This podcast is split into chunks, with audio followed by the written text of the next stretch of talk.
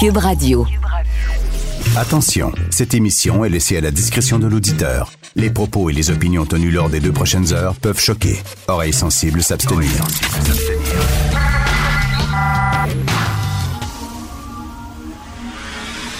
Martino. Richard Martineau. Politiquement incorrect.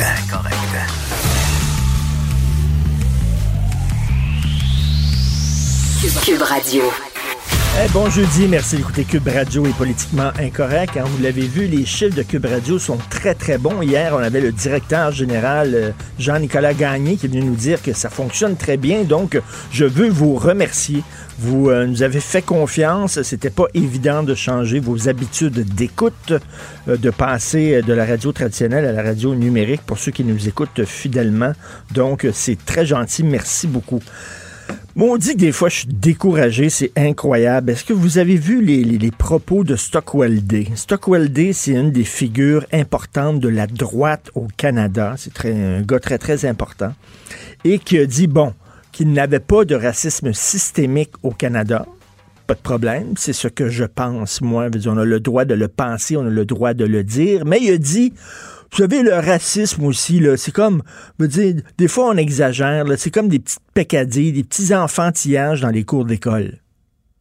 Non, les enfantillages dans les cours d'école. Ils disent, oh, ouais, des fois, tu te fais traiter des noms, là, puis bon, tu, te fais gosser dans les cours d'école. Arrêtez, là, de crier au racisme, puis tout ça. Regarde, d'un côté, il y a ceux qui disent, plus vers la gauche, il y a ceux qui disent c'est épouvantable le Canada, c'est comme les États-Unis, c'est le racisme systémique, ça n'a pas d'allure, ce qui est complètement débile. Mais de l'autre côté, tu des gens comme ça qui disent bah non, il a pas de racisme au Canada du tout, c'est des enfantillages de cours d'école. C'est bien niaiseux, ça. Ça, c'est le genre de droite qui me tape ses nerfs. Ça, c'est le genre de droite qui donne une mauvaise image à la droite. C'est-à-dire qu'une droite sans, compassion, euh, qui est frette, qui est froide, qui ne voit aucun problème nulle part. Alors, entre dire il y a du racisme partout et dire il y a du racisme nulle part, il me semble qu'il y a un bon, il y a un entre-deux peut-être. Bref, Stockwell Day euh, aurait dû se fermer la gueule. D'ailleurs, il a dû démissionner de, ses postes à cause de ça. Histoire de racisme aux États-Unis. Alors, euh, c'est un texte dans le National Post euh, que, que j'ai trouvé ça. Il y a un bonhomme, OK, un bonhomme euh, au Michigan, il s'appelle Michael Thompson. C'est un noir du Michigan. En 1994, il était pincé, il vendait trois livres de potes. Trois livres de potes à un policier undercover, OK? Euh, il pensait que c'était un client. Il a été accusé, il a été condamné à 60 ans de prison. 60 ans de prison. Le gars est encore en prison. Ça fait 25 ans qu'il est en prison. Il lui reste 35 ans de prison à faire parce qu'il a vendu trois livres de potes. Hello! Pensez-vous que ça a été la même chose s'il avait été blanc aux États-Unis? Je ne pense pas. Puis ça montre à quel point la guerre à la drogue, c'est-tu quelque chose d'absolument débile? Je veux dire, le gars, 60 ans de prison, alors qu'il y, a des pédophiles qui ont moins que ça. Ils ont moins, ils ont des sentences plus légères. Des fraudeurs épouvantables qui ont des sentences plus légères que ça.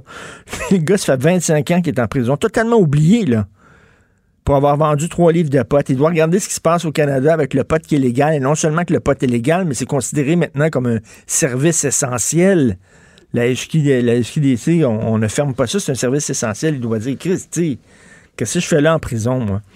Ça me fait penser, là, les, les, les, Blancs qui étaient entrés, là, justement, c'était pas au Michigan, je crois que oui, qui étaient entrés euh, euh, dans la salle du Parlement armés avec euh, quasiment des AK-47 et avec des, des, balles, des munitions, etc., qui n'ont pas été embêtés par les autorités policières. À ce que je sache, il n'y a pas eu d'accusation portée contre eux. Imaginez-vous c'était des Noirs une gang de noirs, ça c'était toutes des blancs. Imaginez-vous, c'était une gang de noirs qui débarque comme ça dans une salle de, parlementaire là, euh, avec des armes à feu. Je pense pas qu'il y aurait eu le même traitement que les, bedonnants là, de euh, pro-déconfinement qui manifestaient armés. Je ne pense pas. Bon, entre dire il y a du racisme partout et il y a du racisme nulle part, je pense qu'il y a un juste milieu et Stockwell aurait dû euh, totalement se la fermer. Écoutez, les, amateurs de théorie du complot vont capoter aujourd'hui. Capoter. Alors, ça vient de tomber il y a quelques minutes de ça dans le Telegraph, qui est un quotidien britannique important, puis la nouvelle est reprise dans le Daily Mail, qui est un tabloïd en Angleterre. L'ancien chef du M16, connaissez-vous le M16? C'est les services de contre-espionnage britanniques. C'est l'équivalent de la CIA, c'est l'équivalent du KGB russe. L'ancien chef du M16 dit qu'il a, il a en, sa possession des documents sérieux, une étude sérieuse qui prouverait que le fameux virus a été fabriqué en laboratoire par la Chine. Et moi, j'ai tout le temps trouvé que c'était complètement débile. Je dis, OK, peut-être qu'il y avait un laboratoire, effectivement, qui gardait des différents virus. Vous savez comment c'est, les laboratoires de microbiologie gardent des virus pour pouvoir les étudier et qu'il y aurait peut-être eu une fuite et, euh, bon, il y a un virus qui se serait échappé, entre guillemets, du laboratoire de façon accidentelle. Mais lui, il dit que c'était un virus qui était créé par les Chinois en laboratoire et que finalement, il y a eu un, un bris de sécurité et qui a causé la pandémie. Et ça, ça fait longtemps que tous les complotistes disent ça. Et euh, des gens comme moi ont dit c'est n'importe quoi. Là, c'est l'ancien directeur du M16. Ça veut-tu dire que lui est rendu un complotiste et il dit n'importe quoi? Ou alors, effectivement, il y a dans ses mains euh, des documents importants, mais c'est un texte qui paraît dans le Télégraphe. Le Télégraphe, c'est pas n'importe quoi. Le Télégraphe, c'est un journal extrêmement sérieux en Angleterre. Euh, c'est pas c'est pas sur un site obscur de coucou là. Alors ça ça va repartir, checker bien ça les amateurs de complot qui vont dire regardez, regardez même l'ancien directeur du M16, est-ce que le gars dit n'importe quoi, est-ce qu'il est devenu gâteux, il est-tu il est trop vieux, je sais pas, je sais aucune aucunement ce qui se passe, mais quand même c'est assez bizarre. Et un texte en terminant dans le journal de Montréal des cas de vandalisme dans les stations de métro où on s'en prend euh, aux distributeurs de désinfectants. Je sais pas si vous avez vu ça mais il y en a beaucoup qui ont été brisés par des vandales. Le vandalisme est quelque chose que je m'explique absolument pas. Vandalisme sur les bornes de désinfectants.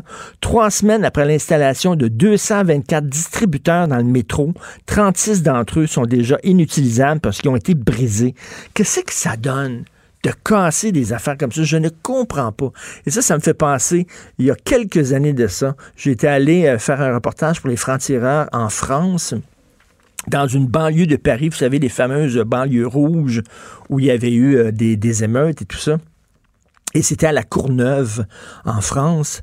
Et euh, je venais de... On débarquait l'équipe des francs-tireurs et euh, on est allé voir... Euh, il y avait... La veille, il y avait eu un incendie et là, ça fumait encore. Il y avait encore de la boucane. On avait, on avait construit... Vous savez, c'est souvent des, des, jeunes de ghetto dans ce coin-là, la Courneuve, des gens peu fortunés. Il y a beaucoup de délinquance. Donc, le gouvernement français leur avait construit un gros gym, un centre là, récréationnel, vraiment top-notch, super top-notch, euh, et qui était, qui, on avait construit ça pour que les jeunes puissent aller. Il y avait une bibliothèque, il y avait une salle de cinéma, etc. Il y avait un gym, il y avait des piscines et tout ça. Ils ont foutu le feu. Ils ont mis le feu dedans. Il n'a même pas pu ouvrir. Le, site était. Le, gym en question, euh, la, la, Maison de la Culture, était prête à ouvrir ses portes dans quelques jours. Ils ont sacré le feu dedans. Alors, nous autres, quand on est arrivés, il restait que des ruines, des cendres et ça fumait encore. Puis là, je me disais, comment ça se fait que des gens comme ça, justement, qui chialent, on n'a rien à faire, euh, le gouvernement ne nous donne pas d'argent, là, ils ont construit pour eux autres un super centre, les autres, ils ont sacré le feu dedans. Là, on donne des, des, des distributeurs de désinfectants dans les stations de métro pour protéger les gens. Il y a des tapons qui cassent ça, qui veulent rien savoir. La même chose que les tapons qui ont cassé les vitrines de magasins. Je ne comprends pas le vandalisme. Qu'est-ce que ça donne exactement? Euh, euh je, ça me rentre pas dans la tête. Vous écoutez Politiquement Incorrect. Politiquement Incorrect. Martino, il aurait pu être humoriste. Mais comme l'actualité n'est pas toujours drôle, il a préféré animer Politiquement Incorrect. Cube Radio. Alors, nous parlons d'économie avec l'excellent chroniqueur Michel Gérard, chroniqueur à la section argent du Journal de Montréal, le Journal de Québec. Salut Michel. Bonjour, comment Alors, ça va? euh, ça va très bien. Écoute, euh, on, est, on, est, on, est- on a été généreux hein, envers le Cirque du Soleil euh, au fil des ans. Ah ben écoute, ça lâche pas. Euh, ça, ça lâche pas. On sait qu'initialement, en 2015, euh, lorsque Guy Laliberté a décidé de vendre son, son cirque euh, pour 1,5 milliard de dollars US, euh, la Caisse a acquis euh, 10% des parts. Après ça, la Caisse a rajouté de l'argent sous forme de, de, de crédit, des dizaines, des dizaines euh, de, de millions de dollars. Puis euh, récemment, évidemment, euh, en février dernier, la Caisse a racheté euh, les 10% restants de Guy de la Liberté. Or, euh, oui, ça lâche pas, mais moi, quand je lis cet article de, de notre collègue Jean-François Cloutier, euh, c'est la conclusion. euh, il a interviewé Michel Nadeau, qui s'y connaît euh, en finance. là. Ben oui. Euh, Michel Nadeau, qui a déjà été évidemment le numéro 2 de la caisse de dépôt euh, à une certaine époque. Euh, et euh, ben, sa conclusion concernant où on est rendu le cycle du soleil, il dit que ça vaut plus rien. Et boy! Je Ça vaut plus que, rien. que François Legault serait content de. J'inviterais François Legault euh, et puis Fitzgibbon à lire cet article-là. Ben Alors, oui, ben oui. ça. Ben là, la Ben, caisse, le, là, le, le bas de laine des Québécois, la caisse de dépôt, on a prêté entre 30 et 50 millions de dollars au Cirque du Soleil en 2019. 50 Ouais. millions qu'on leur a prêté, puis ils demandent encore de l'argent. Hey. Oui, ben là, ben là, tu l'as vu, évidemment, le gouvernement du Québec, euh, Fitzgibbon, euh, le gouvernement Legault a décidé d'injecter 275 millions de dollars. Or, non, ça ne, ça, ça ne finit plus. Euh, ça ne finit plus et euh, je ne sais pas pourquoi, pourquoi la, la caisse de dépôt, euh, la caisse de dépôt puis le gouvernement, surtout le gouvernement, il aurait dû laisser aller euh, la caisse de dépôt dans, tu sais, je l'ai dit, je l'ai écrit en fin de semaine dernière. Oui. Moi, à mon avis, c'est pas c'est pas Québec qui aurait dû euh, prendre des fonds publics pour l'injecter dans le cycle du soleil. Hey, c'est rendu, c'est à très très très haut risque là. Tu sais, j'en, ai absolument pas contre le cycle du soleil. Hein. Ce que je veux dire, la question n'est pas là. là. La question, c'est que euh, quand tu as la caisse de dépôt, je l'ai dit, je le répète, puis je ne le répéterai jamais assez, euh, est déjà un gros actionnaire, ben tu laisses faire le gros actionnaire. Dans le code de la caisse, ils sont supposés de connaître les affaires. On les paye grassement pour ça. Grand, très grassement pour ça. Là. Ça gagne pas des pinottes là, à la caisse de dépôt. Ben. On l'a vu, là. Le PDG, là, tu sais, c'est- dans le 4, euh, 4 millions, euh, c'est bien, puis euh, euh, son remplaçant, c'est sûr que ça va être dans ces montants-là. Alors, tu le, ils sont supposés de connaître ça, les affaires. Alors, ben, qu'ils continuent d'investir eux-mêmes. Ben non, là, nous, on va mettre des, des fonds publics, mais c'est parce que quand tu regardes la conclusion, puis euh, l'analyse qu'en a fait euh, Mich- Michel Nadeau, là, tu dis, écoute, c'est- tellement à haut risque, puis ça, ça vaut quoi sur le marché? Puis au- autre chose aussi dont on ne s'est pas parlé cette semaine, c'est que, bon, on sait que Guy La Liberté veut retourner, il veut racheter le cirque. Sauf que Guy La Liberté, il a été débouté là, par la cour, euh, par euh, la, la cour d'appel, parce que lui, il voulait faire 20 passer... d'impôts à payer. Oui, il voulait pas faire passer son voyage dans l'espace pour un voyage d'affaires. Fait que si jamais il met la main sur le cirque, là, un des problèmes avec le cirque, c'est que c'était mal géré. Je m'excuse, mais un gars, entre autres, là, qui s'est fait rembourser un voyage dans l'espace sous prétexte que c'était un voyage d'affaires, c'est un mauvais gestionnaire. C'est quelqu'un qui pige dans l'argent de son entreprise pour se payer, lui, des petites gâteries à 40 millions de dollars. Est-ce qu'on va lui donner de l'argent? J'espère que un homme non. Non, non, mais dans le sens suivant, c'est que lui, euh, écoute, euh, il a essayé de trouver, il a essayé de faire passer sous prétexte que c'était un événement. euh, son voyage dans l'espace était un événement de promotionnel, si l'on veut, pour, pour le cirque. Tu sais, on faut, faut quand même convenir, Richard, le cirque, ça est dans le monde du spectacle, donc il a fait un show avec ça. Là. Alors, euh, et euh, puis euh, au départ, il l'avait payé euh, lui-même. Après ça, mais il a fait payer- il a, il a refilé la facture au Cirque du Soleil, puis finalement. euh, Revenu Canada a décidé non, non, non, non. C'est, un voyage qui a été fait à des fins de promotion personnelle et non pas Ben de oui. promotion du cirque. Ben oui. Alors, euh, la décision du fisc, c'est ça. Puis, euh, bon, en tout cas, finalement, il, a- il a, il a essayé euh, de passer cette facture-là, puis ça n'a pas passé. Fait que là, il se retrouve lui-même avec une petite facture d'un avantage. Non, mais ça, ça prouve que. de 20 il- millions, là. écoute, là, j'espère que si jamais il met la main sur le cirque, qu'on ne l'aidera pas en plus, parce que le gars vient de prouver que c'est un gestionnaire un peu bancal, parce que ça n'a pas de sens. De toute façon, Richard, on va s'entendre, c'est sûrement pas lui tout seul, il est trop brillant, ben lui, là, pour mettre tout, son argent, ce qui reste comme de sa fortune pour le mettre dans le cycle. Il, sait, il sait bien que les prochaines années du cycle vont être extrêmement difficiles. Or, même si même si on, règle, je sais pas moi, à cinquantaine dans le dollar de dette, euh, on, on, repart à, entre guillemets à neuf, là. Euh, il, est, il bien trop il connaît bien trop la business pour euh, tout mettre son argent ben là-dedans. Non, non, non, ouais, c'est un fin finot, là. On fait pas affaire à un amateur, là. Autre sujet, Michel, vers une baisse des actions des fonds des travailleurs. Le fonds de travailleurs de la FTQ de la CSN, ça va pas bien. Ben, ben, c'est-à-dire que ça va pas bien. Il faut tout relativiser. Le problème, c'est que les fonds de travailleurs, les deux, fonds le Fonds de solidarité de la FTQ ainsi que Fonds d'action de la CSN, révisent le prix de leur action là, deux fois par année. Et puis, euh, et, là, le 31 mai était la fin euh, du, du dernier semestre pour le fonds. Et puis là, euh, à la fin de juin, euh, le fonds de FTQ va réviser son prix et puis euh, la CSN va réviser le sien le, 9 juillet. Mais comme on vient de connaître, écoute, depuis puis ça, le semestre, je, tu sais, je te rappelle qu'il a démarré en décembre 2019, euh, puis c'est terminé le 31 mai dernier, mais au cours du, semestre, on a eu droit, un, à une gigantesque déconfiture boursière entre la mi-février et puis le 23 mars une déconfiture de 35% Alors, euh, toutes les entreprises ont écopé, évidemment. C'est sûr qu'il y a eu une reprise depuis ce temps-là, mais on n'a quand même pas tout récupéré.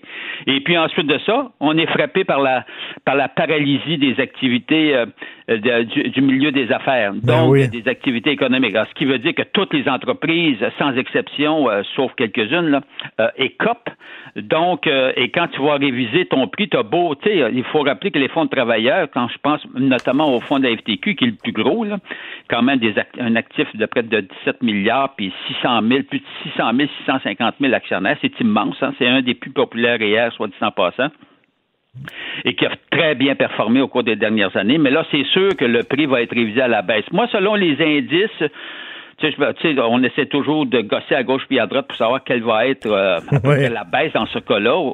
Euh, et puis, bon, moi, je, je, je, dis que ça devrait être une baisse, je devrait se situer entre 4 et 9% Et si tel est le cas, c'est pas dramatique parce que là, on sait que on, sait qu'il va quand même, tu sais, la COVID, elle l'achève. En tout cas, on croise on l'espère. Ben, on, on l'espère. On croise les doigts également pour qu'on trouve un, vaccin, ce qui veut dire que si jamais on est frappé une deuxième fois ou une troisième fois par un prochain coronavirus, ben on sera prêt puis on, pourra on pourra le contrer plus facilement, ce qui affectera pas évidemment, on le souhaite, ne nous affectera pas trop, en tout cas. Et euh, toujours est-il que si tel est le cas, il n'y a, rien de dramatique. Or, mais c'est évident qu'il va y avoir une révision du prix à la baisse. Donc, si vous voulez euh, investir votre prochain réel dans le fond de la FTQ ou de la CSN, attendez qu'ils révisent le prix. Ils vont le réviser possiblement, les probabilités sont élevées à la baisse. donc, tu vas ah, ben, pouvoir en racheter plus ben pour le prix que tu vas ben investir. Écoute, on parlait que la Caisse de dépôt qui a mis 50 euh, millions de dollars en 2019 dans le Cirque du Soleil. Par contre, euh, la Caisse euh, met moins d'argent dans les PME. Ben oui, ça c'est euh, c'est quand même euh, quand même surpris et, euh, et, étonné. Oui, c'est Sylvain Larocque qui rapporte ça. L'effet que la caisse a réduit de 20% par rapport à, la, à la, précédente année, donc 2018. Donc en 2019, on a investi 20% de moins dans, dans les dans les petites et moyennes entreprises québécoises. Or bon, mais par contre, elle a investi davantage dans les grandes entreprises. Alors, c'est, moi, je trouve ça un peu, un peu décevant ben parce que c'est les, les petites entreprises, les PME, sont quand même appelées euh, euh, à croître. Et ben, puis, le, Québec, le mouvement qu'on a, là, cette espèce d'enthousiasme, euh, se mettre chez nous que tente de, de nous inculquer à nouveau le le, gouvernement Legault, je trouve ça un peu contraire. Ben, surtout que l'économie du Québec est basée sur les PME. C'est une ben oui, alors C'est pour ça que je suis, euh, je suis un peu déçu de, constater cela. Bon, mais il n'est est pas trop tard. La caisse, je l'ai, j'invite euh, nos nos dirigeants de la Caisse à réviser leur position puis à se montrer plus actifs euh, envers les PME. Il n'y a pas juste le cycle du soleil. Hein? Ben c'est ça, il n'y a pas juste les grosses entreprises, les bombardiers, les SNC Lavalin, les Cirques du Soleil, etc. Là, veut dire les, PME aussi ont besoin d'aide du gouvernement. Et c'est donc. Ben, ben, en fait, euh, il faut dire que tu sais quand on parle de la caisse de dépôt, c'est des investissements dans des entreprises, c'est ce qu'on appelle dans du capital de mhm. risque. Et puis, puis évidemment, quand tu as euh, la caisse de dépôt derrière toi, tu sais, mettons, tu es un entrepreneur, puis tu as la caisse de dépôt. Mettons que tu es relativement bien appuyé quand tu arrives chez ton banquier. Ben, mais tout à fait, ça t'aide beaucoup. Et là, ça, quand même un critère. Merci. Oui, oui. Ben, tout à fait. Merci. On te lit, Michel Gérard, bien sûr, dans la section argent du Journal de Montréal, le Journal de Québec. Merci. Bonne journée, Michel. Au revoir. C'est bizarre, ça, que la caisse privilégie les grosses entreprises plutôt que les PME. Politiquement incorrect. À Cube Radio et sur LCN, le commentaire de Richard Martineau avec Jean-François Guérin. Cube Radio. Salut Richard. Salut Jean-François.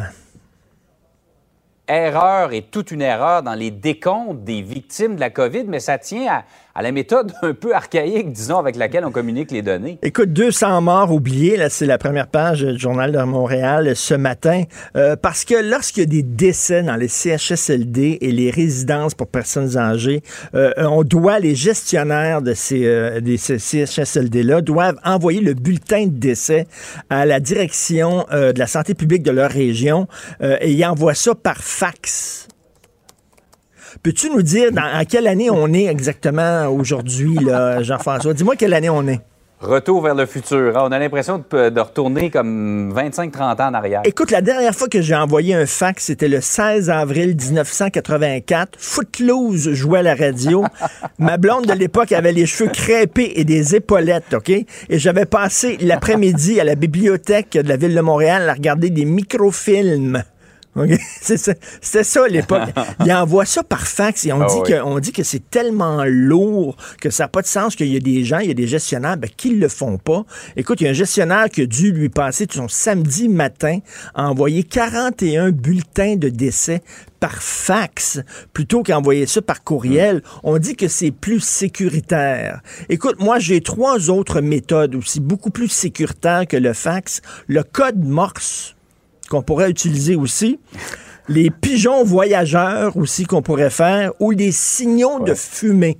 Sauf que ça, ça serait de l'appropriation culturelle. Écoute, c'est incroyable quand même avec l'argent ah qu'on investit dans le système de santé, qu'on demande aux gens d'utiliser des fax. Et on dit que c'est plus sécuritaire. il y a des experts en informatique qui disent c'est absolument faux, ce n'est pas plus sécuritaire. Et là, il y a des gens qui disent, ben, vous savez, c'est parce que la bureaucratie, elle est tellement gigantesque, c'est tellement gros qu'on se perd. Et effectivement, il y a des morts qui tombent dans la craque, comme on dit. Et j'espère qu'après la crise, on va demander à l'État de maigrir un peu à nous autres aussi après après le confinement. Mhm. nous avons tous de l'exercice à faire pour maigrir un peu. J'espère que l'État québécois aussi va se serrer la ceinture parce que là c'est tellement gigantesque les structures on en parle souvent qu'on se perd totalement. Mhm. mais qu'on utilise des fax en 2020 c'est hallucinant ça frappe l'imagination, ben, effectivement. Par ailleurs, est-ce que Justin Trudeau va finalement retirer l'armée des CHSLD? En tout cas, il, il se fait tirer l'oreille un ben peu. Oui, tout à euh, fait. M. Legault aimerait ça garder l'armée pour le temps que les, euh, les, préposés les nouveaux préposés aux bénéficiaires arrivent. Ben c'est ça, parce qu'ils vont arriver, mais ils doivent être formés. Hein. C'est trois mois de formation. À un moment donné, bon, heureusement, les Québécois ont répondu en grand nombre à l'appel de M. Legault. Mais là, M. Legault demande à Justin Trudeau de, de laisser l'armée. On sait qu'il y a 1444 militaires de l'armée canadienne qui ont été déployés euh, au Québec. M. Legault veut que l'armée euh, reste là jusqu'au 15 septembre 2020, mais le ministre de la Défense n'a pas l'air tellement chaud à l'idée. Il dit, écoutez, on n'a pas assez de personnel, puis ça fait déjà assez longtemps qu'on est là. On était 14 ans en Afghanistan. L'armée canadienne a été 14 ans en Afghanistan. Vous, ils ne peuvent pas rester avec nous jusqu'au 15 septembre 2020. Et écoute, une des missions mm. de l'armée canadienne, lorsque tu regardes les, six missions que l'armée canadienne doit remplir, la quatrième, c'est celle-ci, appuyer les autorités civiles en cas de crise au Canada. Mais en voilà une, là. Il y a une crise au Canada. On dirait qu'on est, on dirait qu'on est plus généreux envers les pays étrangers qu'envers notre propre province. Puis là, c'est comme si Justin Trudeau nous, nous faisait une petite fleur, daignait nous envoyer son armée, mais c'est pas son armée, c'est notre armée. Je regarde mon, passeport, je suis euh, citoyen canadien. C'est un passeport canadien. Il y a beaucoup de mes taxes et de mes impôts qui vont pour financer cette armée-là. Nous en avons besoin. Je veux dire, c'est pas une fleur qu'ils nous font, là. On est dans le trouble. C'est mm. bizarre. On dirait que si on, était en Haïti, là, ils nous enverraient effectivement l'armée, ben, ou en Afghanistan, mais on est au Québec. Oh, peut-être qu'en 2020, je trouve ça hallucinant. On, va lui poser la question à M. Trudeau. Peut-être que ça va lui prendre 21 secondes, 21 secondes de silence avant de nous répondre. Je ne sais pas exactement, là, mais on a besoin de l'armée. C'est pas, c'est pas grand-chose. Le 15 septembre 2020, bon Dieu. Incroyable, ça. On ne demande pas un an non plus, on demande quelques mois, le temps de se, comme on dit, de se retourner de ben bord et de reprendre le contrôle de nos CHSLD. Je t'envoie les sujets de ma chronique de demain tantôt par fax. Tu regarderas ça. Oui. oui, d'accord. Je vais d'abord essayer de me trouver un fax. Oui. Merci, Richard. Salut. Bonne journée. Bonne journée. Salut. Richard Martineau. Politiquement incorrect. Cube Radio. Le devoir demande à plusieurs personnalités de réfléchir sur la période bizarre qu'on vit actuellement avec le confinement, euh, la pandémie, l'après-pandémie. À quoi va ressembler le monde après cette crise-là? Est-ce qu'on va avoir appris de nos erreurs? Qu'est-ce qui va changer? Et là, on a demandé à M. Gérald Larose, vous connaissez, ex-président de la CSN, euh, professeur invité à l'École de travail social de l'UCAM, d'écrire un texte, un super bon texte, un texte extrêmement intéressant. Monsieur Larose est avec nous. Bonjour, Monsieur Larose. Bonjour. Euh, vous avez euh, des, des, craintes que, bon, on dit que le télétravail, maintenant, on a découvert euh, les, avantages du télétravail et qu'on devrait l'utiliser beaucoup plus maintenant. Et vous, vous avez des craintes et je partage vos craintes aussi. Parlez-nous donc des craintes que vous avez concernant le télétravail. Bon, c'est sûr que c'est une tendance qui préexistait à la pandémie. Euh, il y avait quand même euh, dans l'ensemble du secteur des services beaucoup de travail numérisé, du travail à distance, mais qui euh, s'imposait ou s'appliquait graduellement. En quelques jours, euh, on a vu cette euh, organisation du travail s'imposer euh, massivement. Alors les salariés ont été obligés de s'y mettre, mais aussi tous ceux qui sont en rapport avec les salariés de la même manière.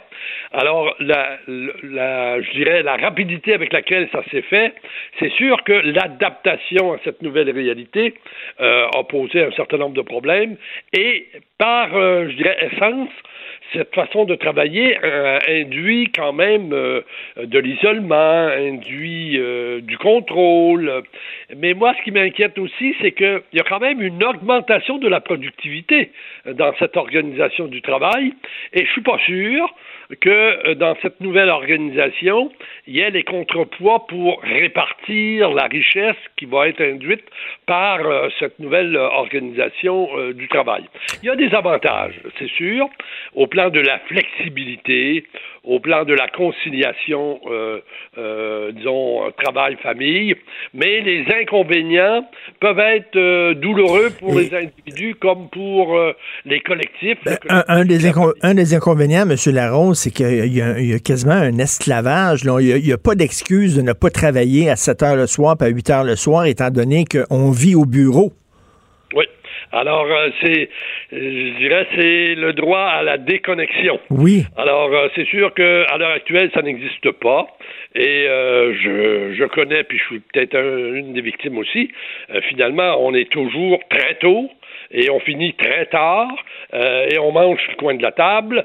donc, on est constamment sollicité euh, dépendant du, travail qu'on fait, mais euh, par définition, le travail à distance, c'est qu'on est connecté à toutes les sollicitations euh, qui, nous sont formulées soit par le service, soit par la... Ben oui parce que quand, on travaille au bureau, le mettons de 9 à 5, à 5 heures, on ferme la porte, on s'en va chez nous, puis c'est fini. Puis s'il y a quelque chose, bon, on va travailler demain matin, 9 heures, je vais reprendre le dossier. Mais là, ils vont dire, ben non, mais t'es chez toi, là. Chez toi, c'est ton bureau, là.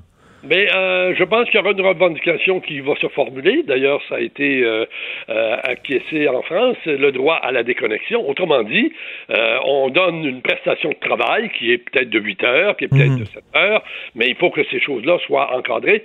Sinon, par définition, la sollicitation sera, sera toujours là.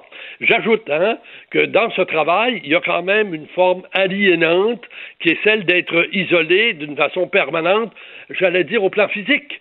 Euh, parce que dans les lieux de travail, il y a quand même une multitude d'échanges qui se font euh, à la faveur de la rencontre dans le corridor, dans l'ascenseur, au café. Donc, il y a une vie sociale enrichissante, tandis que quand on est isolé dans la maison, toujours avec euh, son petit noyau, il peut y avoir assèchement de la vie communautaire, de la vie sociale. Ça, c'est pas encore documenté, je dirais, avec euh, disons, moult données, mais je suis convaincu que c'est euh, un des désavantages de cette organisation. Ben oui, puis vous, euh, ancien syndicaliste, qu'est-ce que les syndicats prônent? C'est le regroupement des travailleurs, que les travailleurs unissent leurs forces, là, chacun dans leur coin, puis même le, travailleur, maintenant, va, va pas se considérer comme un, comme un travailleur, comme un employé, mais va se considérer plutôt comme quasiment un chef d'une mini-entreprise. Oui, ben c'est d'ailleurs une tendance euh, lourde, hein, c'est-à-dire euh, euh, il y a beaucoup maintenant du de l'emploi qui est de l'emploi autonome, mmh. un emploi où la personne est entrepreneur, ou donc c'est une tendance qui est un peu contraire à la dynamique traditionnelle du travail, qui est quand même l'appartenance à un collectif qui produit un service, des biens, euh, et donc ça se fait collectivement. Il y a des appartenances collectives, il y a des intérêts collectifs. Alors dans le travail à distance, c'est moins évident. Et, là, on l'a vu, c'est l'ubérisation du travail. Puis on le voit, là, on devient totalement les Uber. Là, c'est des gens qui croient qu'ils sont les travailleurs autonomes, les travailleurs indépendants, mais dans le fond, ils se font exploiter au max par une entreprise. Ils sont totalement dépendants et en fait, l'entreprise externalise tous les coûts. C'est-à-dire, autrement dit, ce que ça coûte pour travailler, il fait porter par le travailleur et lui, il ne fait qu'encaisser euh, les, les, profits au bout de la ligne. Alors, l'ubérisation du travail peut très bien euh, servir, euh, je dirais, de modèle à la, au travail à distance qui s'est développé Tout à fait. la pandémie. Vous parlez aussi de Justin Trudeau, là, qui a, ne cesse de multiplier les programmes d'aide, qui distribue des centaines de milliards de dollars à toutes les victimes euh, de la pandémie. Et vous écrivez, cet argent n'existe pas. Il l'emprunte aux générations futures.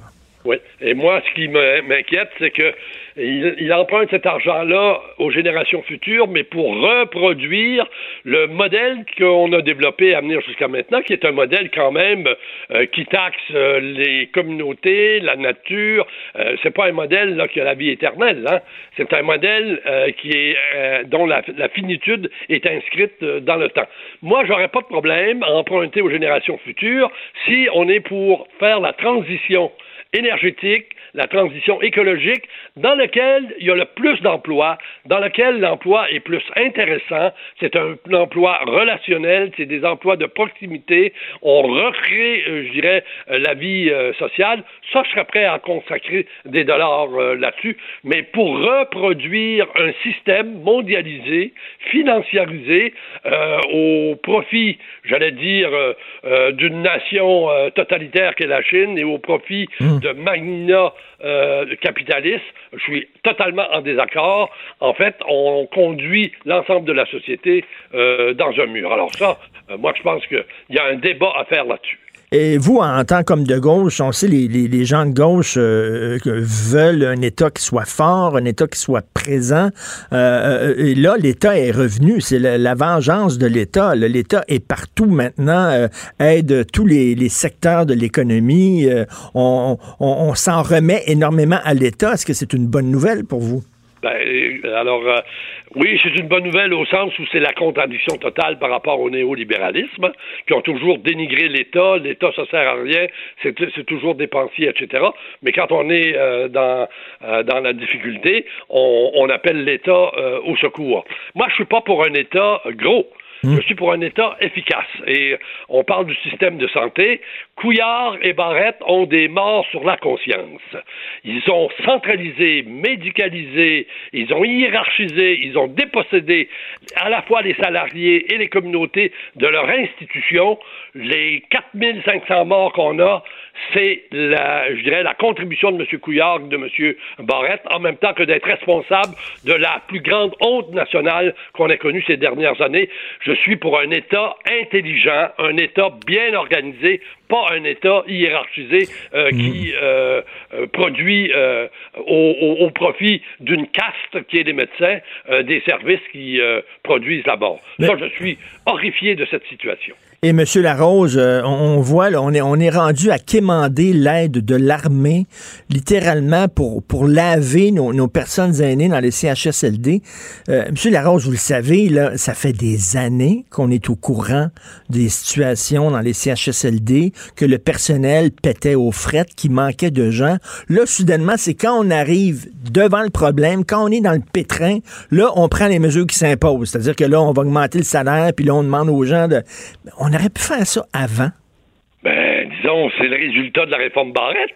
Tout a été fait pour l'hôpital au détriment de la prévention, des services à domicile, au, détriment des, des, CHSLD, au détriment de tous les services de première ligne, on a tous entré dans l'hôpital et dans l'hôpital, on a tous entré sur les médecins.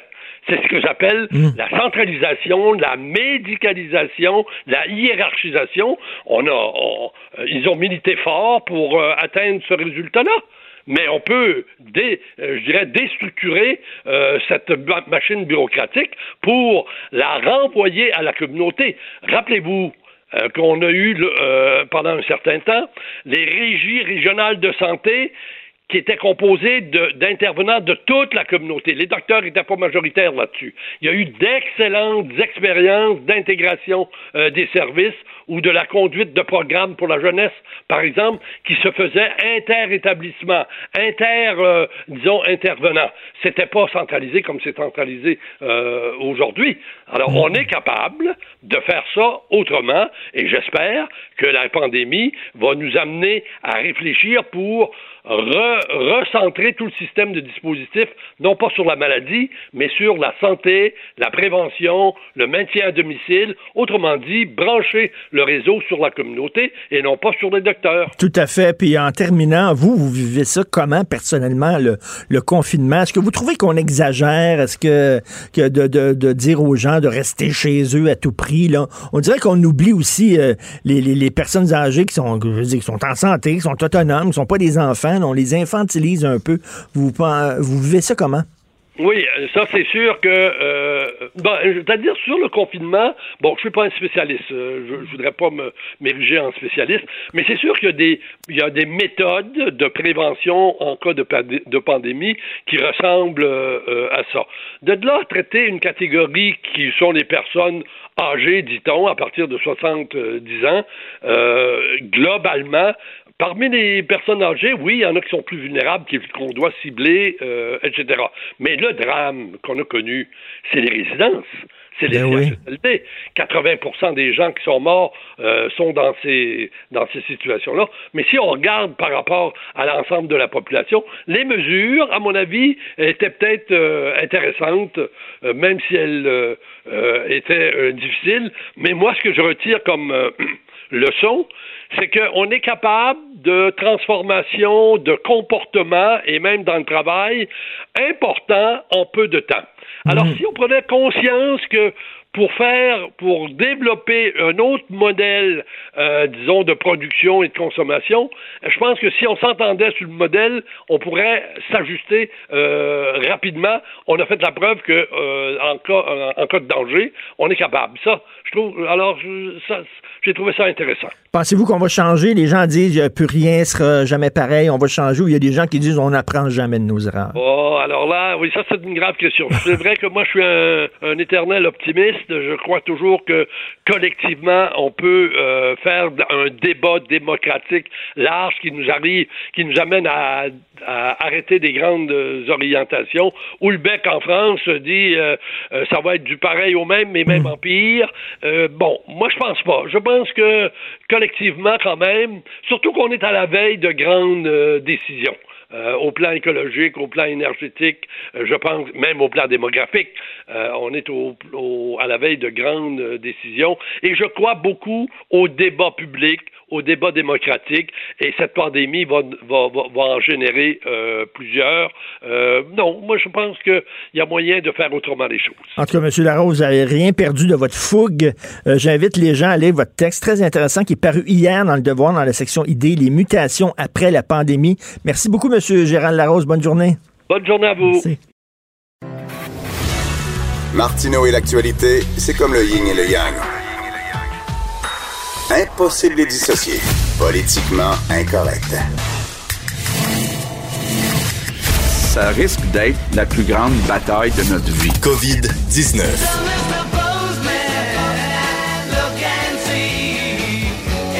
Hey, c'est le facteur Vincent Ponton des Salut Richard. Qui est avec nous.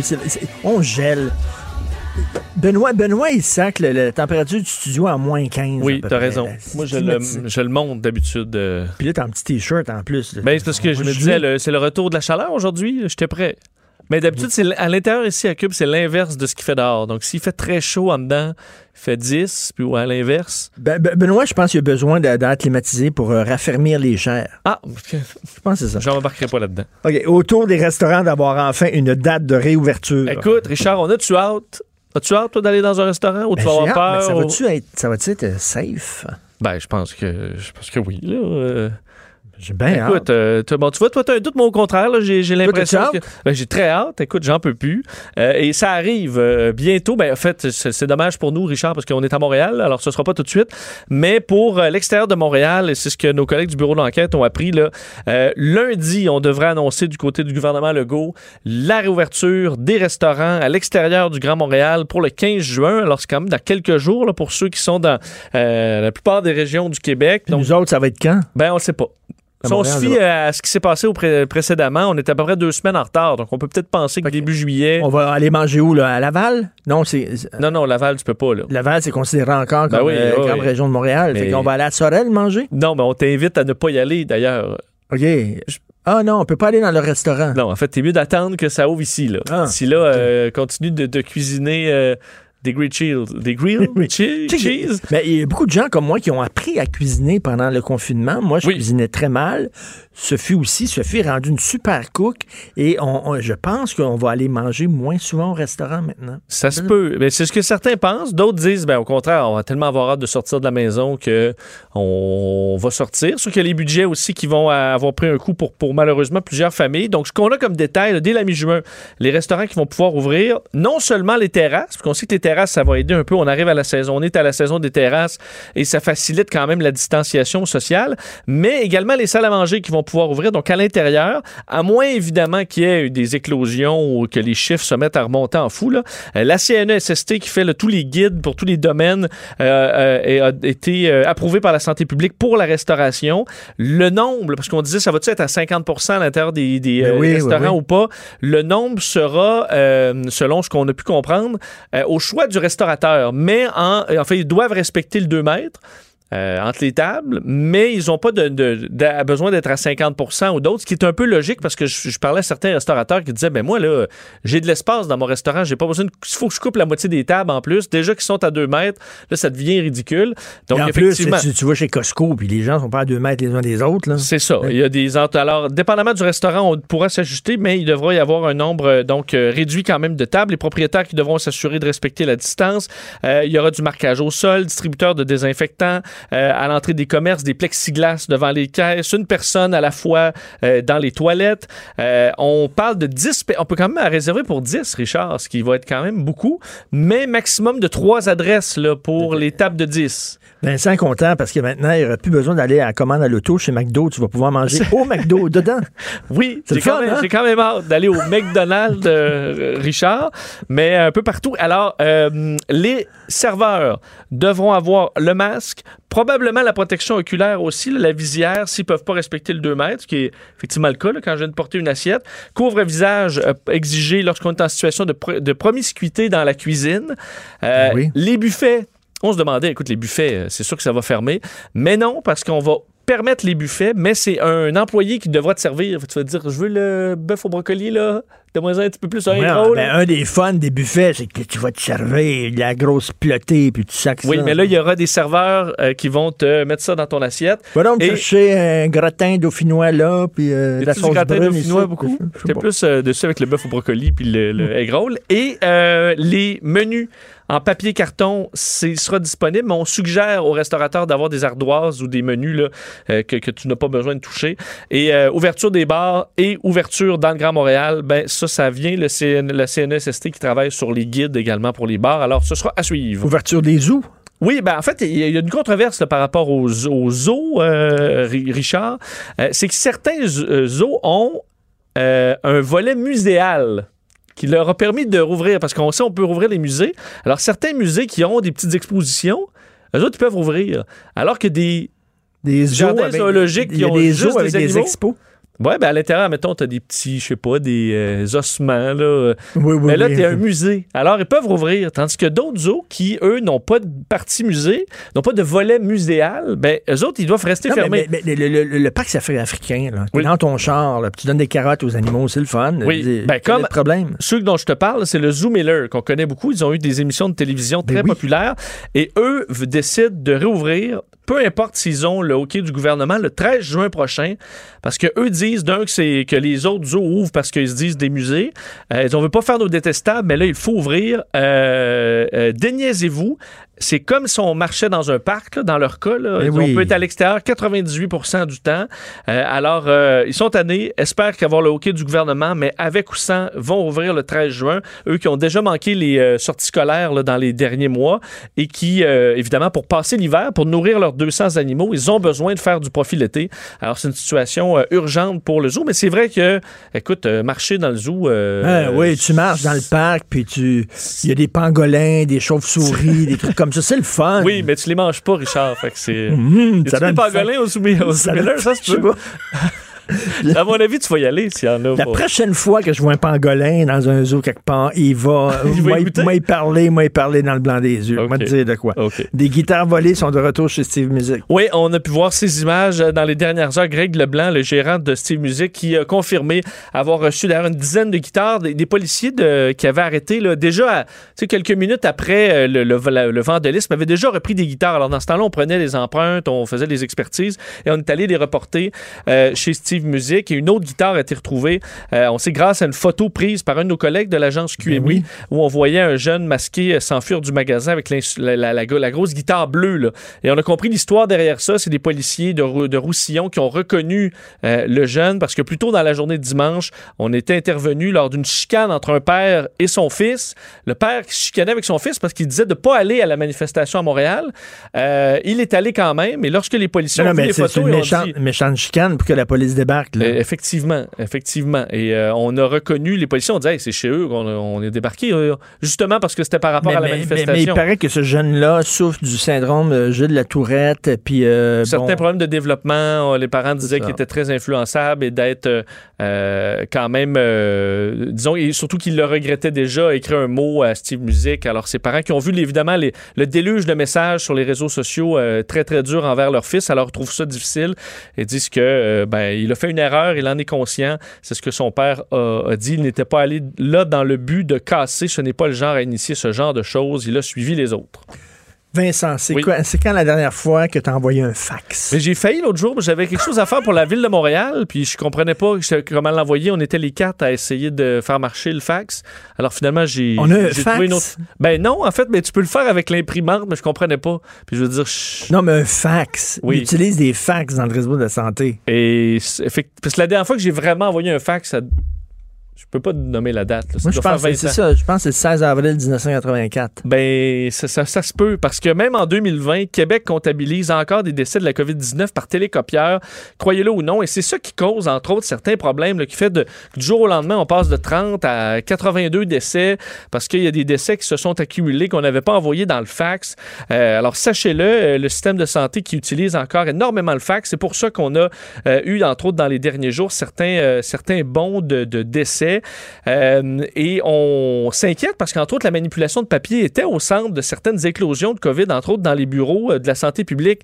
Alors que du côté du réseau de la santé, on nous dit que c'était des questions de confidentialité. Pourquoi on utilise le télécopieur? Alors que, c'est pas vrai. les experts vont vous dire, non, non, c'est pas plus sécuritaire un télécopieur. Pourquoi utiliser le fax quand il y a le, quand il y a le code Morse?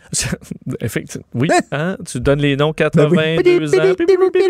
On n'est pas loin de ça, alors qu'on s'entend, on est rendu ailleurs. Alors, euh, sachez-le, ce, bout, de chemin-là, alors qu'on est arrivé à la télémédecine, euh, à la télé euh, judiciaire également pour faire des procès en ligne. Mais, non, mais il y a une compagnie privée qui a envoyé des astronautes dans l'espace. Une compagnie privée qui a envoyé des astronautes dans l'espace. Nous autres, on utilise le fax. Oui. Parce que vous êtes un, hôpital, d'envoyer un courriel pour dire il y a eu aujourd'hui euh, Pourquoi pas des pagettes? morts. Ils ont-tu des pagettes, tu penses, dans le milieu de la santé? Pip, pip, pip. Faut ben, le pire, c'est que oui. les, les, les, médecins ont des pagettes. Ils ont des pagettes, euh, bon. Action collective de plusieurs millions de dollars contre l'Auto-Québec. Oui, c'est intéressant. Est-ce que tu joues au, au euh, poker? Richard, est-ce que tu es un bon joueur de Texas Hold'em? Non, je joue à Uno avec mon fils. OK, mais est-ce que tu sais comment ça marche? Le... OK, bon. Parce que c'est au cœur de, ce, de, ce, de cette action collective concernant une faille sur la plateforme en ligne de l'Auto-Québec pour jouer au poker. Euh, ça a été déposé au, le 1er juin par euh, une dame en Cour supérieure du Québec qui, elle, affirme avoir perdu d'un 18 000 sur la plateforme en ligne à jouer au poker. Euh, et ce qu'elle dénonce, c'est que ce qu'on se rendait pas compte, Richard, une des parties du poker c'est quoi, selon toi? Là? Tu sais, la stratégie, c'est le... Le poker face? Ouais, le bluff. Le bluff, ben oui. Et entre autres, ce qui fait partie du jeu, c'est à la fin, là, si tu as gagné une main, est-ce que tu montes tes cartes ou pas? Des fois, les montrer, ça te c'est une stratégie. Des fois, les cacher, tu veux cacher le fait que tu avais bluffé.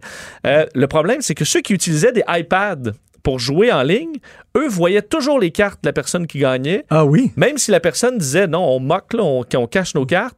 Alors, ça donnait de l'information supplémentaire à ceux qui étaient sur iPad, puis ceux qui étaient sur l'ordi, savaient aucunement que la personne avait vu que tu avais bluffé, par exemple, 10 fois en ligne. Euh, alors, pour ça, on demande à l'Auto-Québec un remboursement de la totalité des sommes versées à tous les joueurs de poker jusqu'au moment où on a corrigé cette faille, plus des dommages de 300 dollars pour chaque membre du groupe. Ça coûterait des millions de dollars à l'Auto-Québec. On avait offert, parce que la dame avait fait, quand elle a levé le flag à l'Auto-Québec, on lui a offert un crédit de 15 dollars.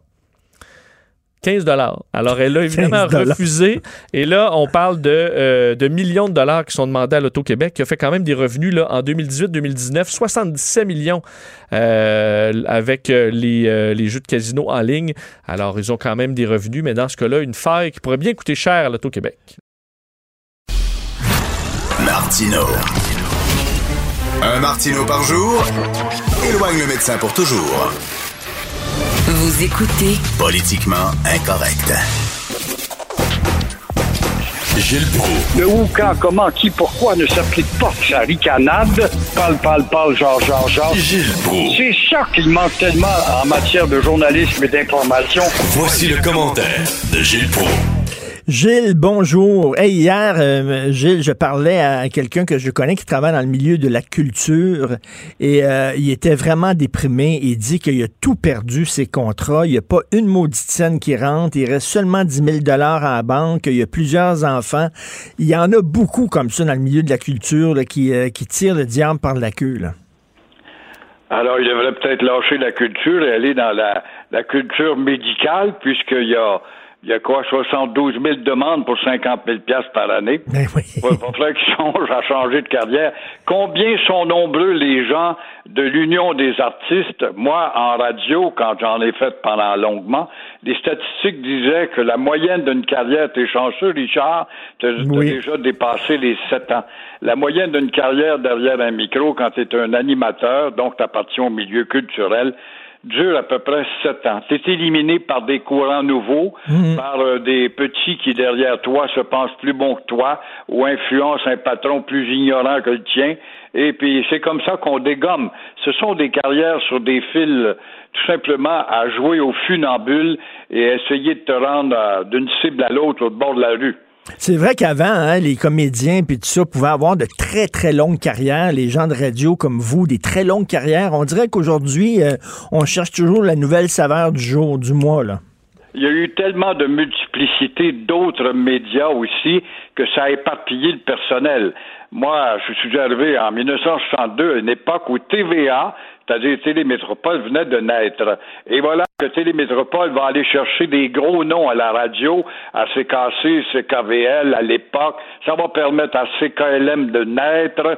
Ça va permettre aux animateurs en province de rentrer à Montréal et commencer une carrière à Montréal. Et dans ces années-là, on pouvait effectivement planifier, te marier, hmm. t'acheter une maison, j'ai 20 ans de paiement, je devrais être derrière mon micro encore. Bon, c'était vrai en partie, mais c'était quand même risqué, mais ça n'a rien de comparable avec aujourd'hui où les carrières sont tellement éphémères. Et d'où l'importance, quand ça fonctionne bien, quand tu as des années de vache grasse, de mettre de l'argent de côté pour les mauvais jours, parce que quand tu es pigiste, des fois tu as des bonnes années, des fois tu as des moins bonnes années, c'est important d'avoir un coussin. Je vais vous parler de justement les, gens qui ont répondu à l'appel de François Legault pour euh, devenir préposé bénéficiaire. Là, vous vous demandez comment on va se débarrasser des 60 000 candidats de trop. On est rendu à 72 000 demandes. on en a besoin de 10 000. Et ça, c'est pas loin, là, dans quoi, le 10, 12 jours, 11 jours à peu près? Ben oui. Et voilà qu'on a déterminé que les commissaires scolaires, qui ont changé de titre maintenant, euh, vont être, euh, en tout cas, en poste pour voir à évaluer le candidat qui est à éliminer ou à prendre. Alors, il y a 62 000 personnes en trop à faire sauter. Alors, évaluer comment? Évaluer la, capacité du gars ou de la fille qui postule. Quand tu es un commissaire scolaire, sont-ils eux-mêmes formés? Quand on a déploré ces gens-là qui ont été élus avec des 3, 4, 5, 6% de la population? Un commissaire scolaire, c'était souvent un gars qui vendait de la peinture dans son quartier, qui se présentait pour devenir commissaire scolaire. Sont-ils vraiment intellectuellement formés pour être capables de faire des hmm. analyses et euh, déterminer qui peut avoir le caractère et la capacité d'être autour d'un lit pour aider justement des gens nécessiteux au dernier degré? Alors, ça va être un maudit problème. Et là encore, comment éliminer ces 62 000 candidats en trop. Alors là, on va dire, ben, on va voir ça dans la détermination, le ou la fille qui va démontrer par l'entrevue comment elle est déterminée. C'est le 50 000 dans le fond, qui fait déterminer. Avant, on disait, ouais, ouais, aimerais-tu ça travailler là-dedans, les odeurs autour d'un lit, c'est pas des maudites faces. Aujourd'hui, on s'aperçoit que l'argent n'a pas d'odeur. C'est le 50 000 qui a une nouvelle odeur et qui a tout changé ben, la donne. Ben, parlant d'odeur, je, je, vais être, je vais être vulgaire, là, Gilles, là, mais comment ça se fait qu'on attend toujours d'être dans marde pour bouger.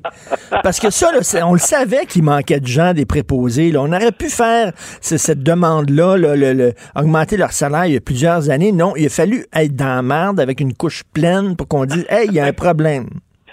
Ça revient à dire ce que je voulais te dire ce matin. Sommes-nous un peuple plus épais que les autres? La réponse, c'est oui. C'est malheureux à dire, mais on est un peuple plus épais. Alors, il fallait atteindre ce niveau d'excrément pour savoir si on voulait s'épanouir dans les excréments, pour pas dire la merde ou la marde, et puis s'attirer et s'affubler d'un titre de, de responsable autour d'un lit d'un gars qui est à l'agonie, qui se lamente, ou d'une femme qui n'est plus capable. Alors, euh, sommes-nous plus épais collectivement? On l'a vu encore quand tu vois que tu as euh, 200 cas de mort qui n'étaient pas, en tout cas, enregistrés officiellement parce que euh, les télécopieurs, qu'on appelle des fax, sont devenus des instruments qui ont tripoté, puis on perdait les noms des 200 cas de, pour mettre dans les compilations des morts. Quand euh, un contrat sur deux est mal évalué au transport et que le prix euh, double avec Accurso, on a vu ça notamment dans le domaine du transport. Ça va coûter tant, pas vrai pantoute, on le sait à l'avance, ça coûte deux et trois fois plus. Pourquoi? Parce que du codissage, puis du, euh, du, des pourboires, puis du détournement de fonds, envoyez donc à chaque année, on est un peu plus épais que les autres. Le rapport du vérificateur général ou la vérificatrice nous parle de l'insolite incroyable de construire un pont euh, au-dessus, je ne sais pas, d'un fossé il n'y a même pas de rivière en dessous, et d'autres folies de la sorte. Alors, euh, on le voit, et là, ben, les commissaires scolaires qui, sont, qui vont devenir des, des gens, des, des pédagogues pour embaucher du monde. Alors, les mille et un rapports, tiens, parlons de ça, mille et un rapports sur le patrimoine, justement, de Nathalie Roy, la chère belle Nathalie Roy, là, qui a réussi à classer une église à Québec, alors que le curé n'est plus patrimonial pantoute, lui, il voulait vendre. Les mille et un rapports sur le patrimoine, on protège telle bâtisse, celle de la Nouvelle-France, on s'arrange pour passer le, le rasoir puis le bulldozer puis on va mettre une plaque, puis c'est euh, peut-être euh, de l'époque britannique, là, on va la sauver, puis on va faire un, un, pub avec ça. Ça te donne une idée de notre épaisseur de peuple d'épais, comme des bœufs pliés en deux, c'est épais en maudit, des bœufs dans le champ. Tu plies ça en deux, mon cher Richard, c'est épais. Mais là, et notre, notre devise, si je me souviens, alors qu'on rase toutes nos maisons patrimoniales, on va en France, là. En France, là, il y, y, a des plaques pour nous rappeler là, toutes sortes de choses. Ici, euh, en 1600 quelque chose, Voltaire est pissé contre le mur. Il y, a des plaques pour n'importe quoi. On se souvient. Euh, l'histoire fait partie de la vie présente, de la vie actuelle. Nous autres, notre devise, si je me souviens, puis on rase tout. De quoi? De rien. Tu as tout à fait raison. J'avais fait un reportage là-dedans, justement, pour le Journal de Montréal, sur la disparition des plantes, des plaques. Et euh, on souffre de sclérose en plaques. Mais les plaques, on les enlève, puis on vole ça, puis on les vend pour 35 pièces pour acheter de, la poudre. Et puis, euh, au diable, on peut pas inventer, j'ai appelé la Ville de Montréal, ça les préoccupait pas pantoute autour de la presse du palais de justice à la place d'âme. Combien de plaques sont disparues sur Maisonneuve, Archambault, une des premières victimes chez les colons de Maisonneuve, et combien d'autres plaques qui nous parlent, Placo, Martial qui était ici, on les a enlevées. On pourrait pas au moins mettre des plaques en vinyle qui seraient, en tout cas, durables face à la pluie et au vent, et moins tentante pour badigeonner, moins tentante pour voler. Non, à la ville de Montréal, c'est pas avec la ricaneuse qu'on va valoriser le passé historique de Montréal pour nous faire parler les bâtisses qui ont quelque chose à nous dire. Ben oui, Gilles, Gilles, à chaque fois que je vais à Paris, je vais toujours, je descends toujours au même hôtel à Paris et juste à côté de l'hôtel où je suis, là, il y a une plaque et c'est écrit ici a vécu pendant quelque temps Félix Leclerc me dis, c'est à Paris, là. C'est honorable. Tu vois un Québécois qui, au lendemain de la guerre, à cause de la censure, les chanteurs français avaient chanté devant des Allemands. Ça manquait de chanteurs. Félix Leclerc s'amène là, puis il devient un Français avec le temps. Et on a reconnu en lui une personnalité nationale française, alors qu'ici, c'est pas toi qui me demandais ça la semaine passée. Il y a eu un sondage chez les Anglais de Montréal qui ose Félix Leclerc? I don't know. Mais tu n'as pas besoin de demander aux Anglais, tu le demandes aux Québécois, ils savent pas plus. Avez-vous vu d'ailleurs, euh, les, je pensais à vous, les manifs qu'il y a eu là, contre le, le racisme au Québec, là, euh, c'était tout en anglais. Tout, c'était tout en anglais. Des blocs qui, encore une fois, ont subtilement, avec leur hypocrisie, sont venus dire, après tout, c'est, on est au Québec, c'est un territoire qu'il faut dévaloriser, on conjugue pas avec, on appartient à l'autre minorité silencieuse, et si on peut se rallier justement à la communauté noire, à nous autres, pour montrer que nous, on est des grands humanistes, oui, pas un maudit pancarte ben en français. Et là, tu as la Ligue des Noirs qui euh, euh broye, qui a broyé, et là, qui est prête euh, tout d'un coup à, à ne plus poursuivre pour 171 millions de dollars la méchante police de Montréal, un corps de police de consomptif, un corps de police qui a peur d'un chat dans un arbre. Alors, on va la faire passer pour raciste. Pourquoi est-ce qu'on veut plus la poursuivre, la police de Montréal? Parce qu'elle va faire un examen de conscience. Mais quelle est la réalité là-dedans? C'est que le Max Bazin sait très bien, et au prix que ça va coûter poursuivre avec l'aide du fédéral, parce qu'on aide des minorités, il n'y a pas de doute là-dedans, il sait fort bien, Max Bazin, euh, qu'il perdrait son temps, l'énergie, parce qu'on n'est pas capable de prouver que la police de Montréal est un corps de racistes. C'est complètement dingue et fou. Ça vaut même pas la peine d'en parler. Il y, a des racistes, il y en a pas. récolté la pub des broyards qui seraient allés en commission pour dire oui, oui, les racistes, la police de Montréal. Des, racistes, il y en a malheureusement partout. Il doit en avoir dans le corps policier, mais de dire que la, la police elle-même, elle est profondément raciste, peut-être aux États-Unis, mais pas ici. Moi, je ne le crois pas. Admettons qu'il y a un ou deux, trois gars. Qui ne l'est pas? Il y en a toujours qui ont toujours un fond. Moi, j'ai jasé, Richard, j'étais dans l'Ouest Island il y a quelques années de ça. J'étais en train de jaser avec un policier. Tous les deux, on voit un gars passer sur le feu rouge. J'ai dit, hey, tu l'arrêtes pas? Il dit non. C'est ce qu'il me répond? Il dit non, non. Il dit, c'est un noir. Il dit, il va m'accuser euh, de racisme, tout ça. Je le laisse faire. On est découragé. Alors, qu'est-ce que ça crée? C'est justement ces histoires-là de traiter la police de racisme. Ça crée une démobilisation générale sur le corps de police. Disons, on ne plus rien faire.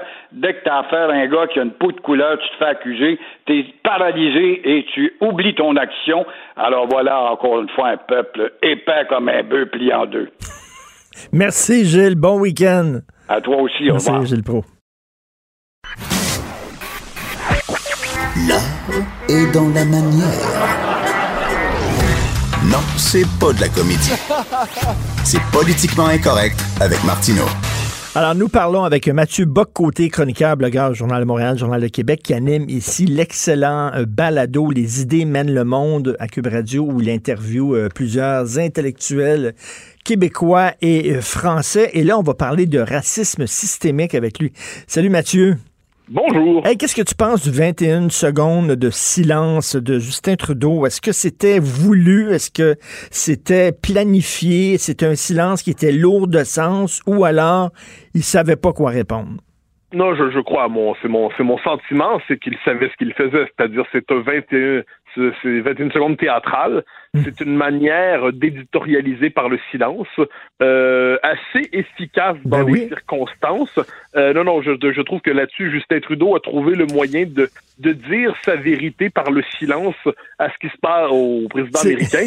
C'est drôle, c'est la, la, c'est la meilleure chose qu'il a dite en carrière, c'est quand il a rien dit. non, parce était dans une situation un peu étonnante, c'est-à-dire le lien avec les, États-Unis, avec un président aussi erratique que Trump. Euh, on est quand même devant une personnalité singulière à la Maison-Blanche.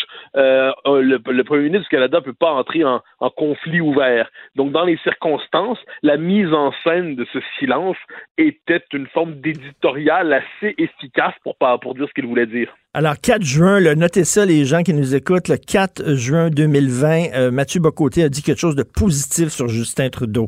On note ça. Écoute, Mathieu, le, racisme systémique, supposément, qui existe, parce qu'après après son fameux long silence, plutôt que parler de, la, situation aux États-Unis, ben non, il, il est retombé dans ses vieux réflexes, Justin Trudeau, l'autoflagellation, il existe du racisme systémique au Canada, etc. T'en penses quoi? Je trouve qu'on est dans une. Moi, ce qui m'embête avec tout ça, c'est le manque de rigueur dans les termes. C'est peut-être un souci d'intello, mais je crois qu'il n'est pas secondaire. Allons-y dans l'ordre. Est-ce qu'il y a du racisme au Canada? Eh ben absolument. Est-ce qu'il y en a au Québec? Euh, sans le moindre doute. Est-ce qu'il y a des individus racistes ici? Est-ce que dans les corps policiers? Est-ce que dans l'enseignement? Est-ce que partout, trop fait la liste, on va trouver des individus racistes, euh, des gens qui sont en position de pouvoir et qui, euh, qui ont des, des, des, attitudes, des préjugés? Mais évidemment, aucune société n'est immunisée contre la bêtise et contre le préjugé racial. Donc ça, ça va de soi. Mais la notion de racisme systémique ne parle pas de ça. La notion de racisme systémique nous dit euh, il y a un système qui, même s'il n'y a aucune intention raciste, produit des disparités euh, statistiques qui doivent être interprétées comme le signe donc d'un racisme systémique. Et, euh, et à partir de là, eh bien, on peut dire qu'on peut aboutir, c'est un peu la de thèse du racisme systémique. On va nous dire qu'on arriver dans une société raciste, mais sans, euh, sans le paradoxe, les Québécois sont pas racistes, mais le Québec est raciste. Parce que la dynamique institutionnelle du Québec serait celle du racisme. Et là, moi, je donne un exemple là-dessus qui est assez parlant pour voir jusqu'où va cette théorie. C'est euh, la loi 21. La loi 21 est une loi à prétention universelle qui s'applique aux, aux, protestants, aux catholiques, aux orthodoxes, aux juifs, aux musulmans, mais euh, ça, on se cachera pas que ça touche aussi particulièrement les religions qui exigent un, des signes religieux ostentatoires, ou à tout le moins qui prétendent mmh. l'exiger les femmes musulmanes dans ce cas-là, pour selon euh, quand on regarde le, débat qu'on a eu. Eh bien, dans la perspective du racisme systémique, la loi 21 est une loi euh, raciste, une loi qui relève et participe du racisme systémique. Est-ce qu'on peut et si, et puis là c'est un autre, un autre élément de ruse dans ce, ce débat, on nous dit euh, si vous vous opposez à la théorie du racisme systémique, vous versez dans le racisme systémique. Bon, ben alors là, on est, vraiment, on est pris dans une forme de piège théorique. Donc moi, je, je dis, l'enjeu en ce moment, est-ce qu'il y a des problèmes particuliers à telle ou telle communauté? Est-ce qu'on doit tenir compte de ces problèmes? Mais évidemment, mais personne dit le contraire. Personne manque de cœur là-dedans. Mais est-ce qu'on peut ensuite tirer de là un cadre d'analyse, imposer un cadre d'analyse qui, par ailleurs, qu'on nous, nous, nous, plaque sur nous un système mental qui est fait pour penser des États-Unis euh, et puis les pires problèmes des États-Unis, là, c'est là que je dis on dérape. Et c'est pour ça que je dis ce concept-là mérite d'être critiqué. Or, en ce moment, on est dans cette situation paradoxale où il faut à tout prix l'endosser, sans quoi on passe pour un raciste. Ça n'a aucun sens. Mais oui, et comment on peut dire qu'il y a du racisme systémique au Canada alors que notre texte sacré c'est la Charte des droits et libertés, alors que la Commission des droits de la personne joue un rôle si important dans ce pays-là. C'est notre Constitution, la Charte des droits. C'est un texte, bientôt, on va l'avoir euh, encadré dans chaque maison quasiment, comme, euh, comme aux États-Unis, la Constitution américaine. Alors comment on peut dire que ce pays-là euh, souffre de racisme systémique? J'ajouterais une chose, c'est que le, Canada est un pays qui, par ailleurs, pousse à la ghettoisation des identités, euh, ça c'est un problème, qui pousse à la racialisation des appartenances, ça c'est un problème. Donc il y, aurait des, critiques à faire sur la question de ce qu'on appelle la gestion de la diversité au Canada. Mais on est dans cette espèce de, situation où en ce moment, euh, tout le monde doit se dire, euh, parce qu'on qu'on prétend que du racisme systémique, ben, parfois on va en discuter, et puis ensuite il y a un désaccord possible sur le cadre d'analyse.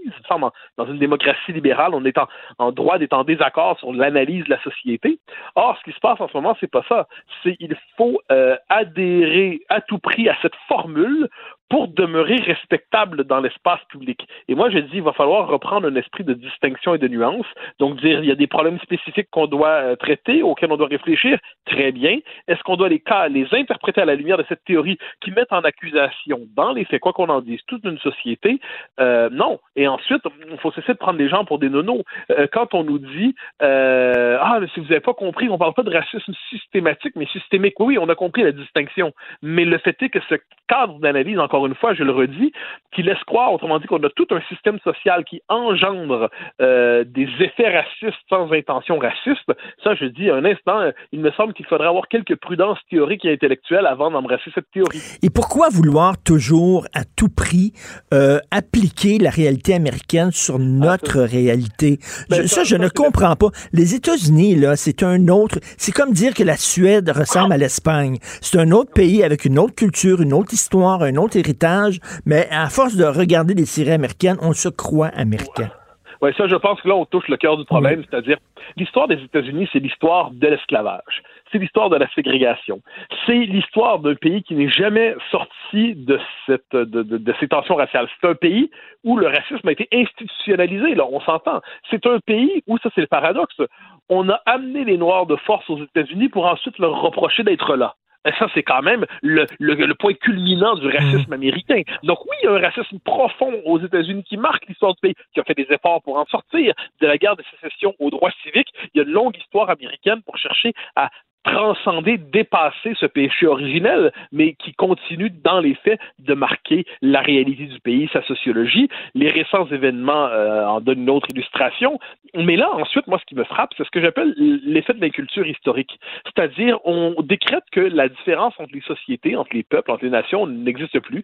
Les, histoires sont fondues euh, dans une seule. Les différences historiques sont, euh, sont niées. Et là, finalement, on, comme je dis, on racialise les rapports On racialise les rapports sociaux, donc parce que blanc aux États-Unis, blanc au Québec, blanc au Canada anglais, blanc en Suède, on dit être blanc tous pareils, puis ensuite, ben, noir au Québec, noir aux États-Unis, noir au Canada anglais, noir en Haïti, noir au Togo, euh, tous pareils noirs. Moi, cette racialisation, je la trouve terrifiante parce qu'elle vient abolir justement la diversité du monde et nous force à manière de s'identifier blanc, noir, telle couleur, telle couleur, qui me semble euh, assez euh, en faire étouffante finalement. Et puis, je le redis, euh, à l'échelle nord-américaine, on peut dire que il y a différentes situations, différentes manières d'aborder la question du racisme. Même par rapport aux Autochtones, faut le dire, par exemple, les Autochtones ont été victimes au Canada, oui, d'une forme de racisme institutionnel, sans le moindre doute. C'est la, la loi sur les Indiens, et ça, on peut en parler. Mais ensuite, on peut dire qu'au Québec, il y a eu une autre approche qui était portée essentiellement par René Lévesque, qui est dans la, reconnaissance des nations. Donc, faut tenir compte de la diversité des contextes, faut tenir compte de la diversité des histoires, et on ne peut pas plaquer l'histoire de l'Alabama sur celle du Québec, et on nous dit quelquefois, oui, mais c'est pas, on peut pas se contenter d'être moins pire. En effet, mais c'est que c'est pas juste ça, c'est que c'est pas la même chose. Ça veut pas dire qu'il n'y a pas, je le redis, de racisme ici. Ça veut dire que c'est pas du tout la même histoire par rapport au racisme et que la notion de racisme systémique s'applique assez mal. Et c'est ce qui est bizarre en terminant, ce qui est très ironique. par exemple, les adversaires de la loi 21 vont nous dire, mais là, vous voulez là, appliquer la loi sur la laïcité française au Québec. Ah, nous ne sommes pas la France. La France, c'est la France. Ils ont une histoire, etc. Le Québec a son histoire. Donc, quand c'est le temps de prendre ses distances avec la France, ils sont les premiers à le dire, mais ils veulent qu'on applique, par contre, la réalité américaine sur notre culture. On pourrait leur dire la ben, même chose, mais les États-Unis, c'est pas le Québec. Ben, on, pourrait, dire oui, c'est le qu'on veut dire. On, peut y voir à la fois un effet de la géographie euh, et, de la culture contemporaine. La, géographie nous amène à faire une vraie distance avec la France. Ça doit être notre mère patrie, comme on disait. Euh, on, est conscient intimement que les deux pays sont organisés très différemment, alors qu'aujourd'hui, la puissance de la culture américaine est telle, la puissance des représentations américaines, la puissance de l'imaginaire américain est telle qu'il euh, s'en vient à euh, notre imaginaire collectif, au point même où lorsqu'on veut s'opposer au racisme ici, on va jusqu'à le faire en anglais. ça, c'est quand même dans la manifestation dont on a ben parlé dimanche dernier. moi, ça, ça m'a frappé. Apparemment qu'on ne doit pas en parler. Apparemment que c'est secondaire. Apparemment que ça compte pas. Mais non, hein. dans quelle langue on exprime sa colère au Québec? Dans quelle langue on s'inscrit dans l'espace public? Donc, ça, ça, dit quelque chose, l'anglicisation. Euh, c'est un autre problème à ce qu'on dit, mais à mon avis, il compte aussi dans cette, eh, dans, dans cette manière qu'on a d'américaniser notre lecture de notre propre situation. Alors, ton, ton excellente chronique s'intitule aujourd'hui Racisme systémique, pourquoi il faut refuser ce concept. J'invite les gens à te lire. Merci beaucoup. Bonne journée, Mathieu. Au grand plaisir. Au revoir. Merci, au revoir. Martino, le seul qui peut tourner à droite sur la rouge à Montréal. Politiquement incorrect. Mais c'est politiquement correct de l'écouter. Chaque jeudi, je discute avec Adrien Pouliot, chef du Parti conservateur du Québec. Salut Adrien. Hey, M. Martineau. écoute, Jean, écoute, on a mal comptabilisé les morts parce qu'on utilise le fax. Le fax. Le fax, Adrien.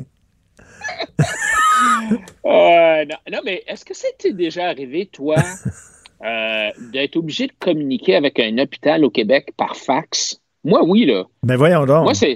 Ouais, ouais, non. Moi, c'est arrivé là, à, quelques reprises où je leur ai dit, bon, OK, je vais vous envoyer ça, euh, tu sais, moi, scanner ça, moi, vous envoyer ça par email. Oh non, non, non. Non, non. Envoyez ça par fax. Écoute, c'est l'âge des cavernes, je veux dire. mais non, mais c'est à hurler de rire, là. Oui, puis je compare, euh, tu sais, il y a, une entreprise euh, aux États-Unis qui s'appelle Kaiser Permanente euh, qui, écoute, Richard, il y a au moins, au moins 10 ans, là, ça fait au moins 10 ans qu'ils ont des iPads à tous les médecins. Tous les médecins ont des iPads, puis tous les patients qui sont dans ces hôpitaux-là, les hôpitaux, les hôpitaux de Kaiser, sont tout, tout est numérisé. Écoute, c'est. En tout cas, je suis tellement. Non, non, mais au moins, au moins, attends, Adrien, quand même, il faut voir, faut voir ça de façon positive. Au moins, on n'utilise pas les pigeons voyageurs. non, mais tu sais, c'est ça qui est un peu emmerdant, c'est que quand il n'y a pas de concurrence, euh, hmm. dans, quand il y a un monopole hospitalier, il n'y a pas d'incitatif pour euh, attirer la clientèle. C'est sûr que si il y avait la concurrence, un peu, tu sais, comme, mettons, les écoles privées et les écoles publiques au Québec. Ben là, tu sais, tu te dirais, ben, n'est pas là, ils sont encore à l'âge du fax, tout le monde partirait à rire, puis là, on aurait tout dans les, les hôpitaux qui sont à la fine pointe de la technologie, feraient de la publicité, puis ils diraient, venez hmm. chez nous, puis tu sais, on...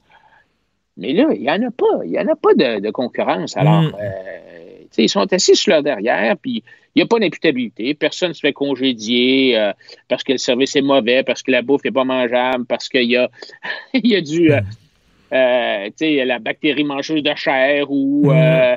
il y a de la mousse ou je veux dire, c'est la même affaire pour les écoles. Tu des écoles qui sont dans décrépitude. Il n'y a personne qui se fait congédier. Bon, non, ben non. C'est ça le problème. Alors que le consommateur, quand il a le choix, il congédie le monde, dans un sens où, si tu vois, tu vas chez ton coiffeur, puis il te rase le coco tout croche. Tu ne retourneras pas.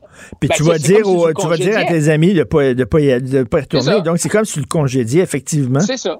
C'est ça. Alors, quand tu as le choix, tu votes avec tes pieds, finalement. Tu sais, tu sacs le camp, puis euh, tu vas ailleurs. Et à ce moment-là, ben, il y a un risque sérieux que euh, l'entrepreneur soit obligé de fermer euh, ou se dise, wow, un instant, tu sais, quelque chose qui ne marche pas. Puis d'ailleurs, en Suède, par exemple, où tu as des hôpitaux qui sont gérés par le privé, mais payés par le public, où il y a de la concurrence, si jamais tout le monde quitte l'hôpital, c'est l'hôpital Saint-Georges, il s'appelle l'hôpital Saint-Georges à Stockholm, si les gens s'en vont ailleurs, bien là, la direction générale va s'asseoir avec les employés, avec les syndicats, puis ils vont dire Hey, là, on a perdu 40% de la business, là, ça ne marche plus l'affaire, on va être obligé de fermer, il faut qu'on fasse quelque chose. Mm. Alors, c'est ça qui est l'incitatif, c'est ça l'imputabilité automatique que l'économie de marché puis la concurrence te donne. Tout à fait. au Québec. Tout à fait. Autre sujet, je parlais à un chum hier qui a une boutique de vêtements.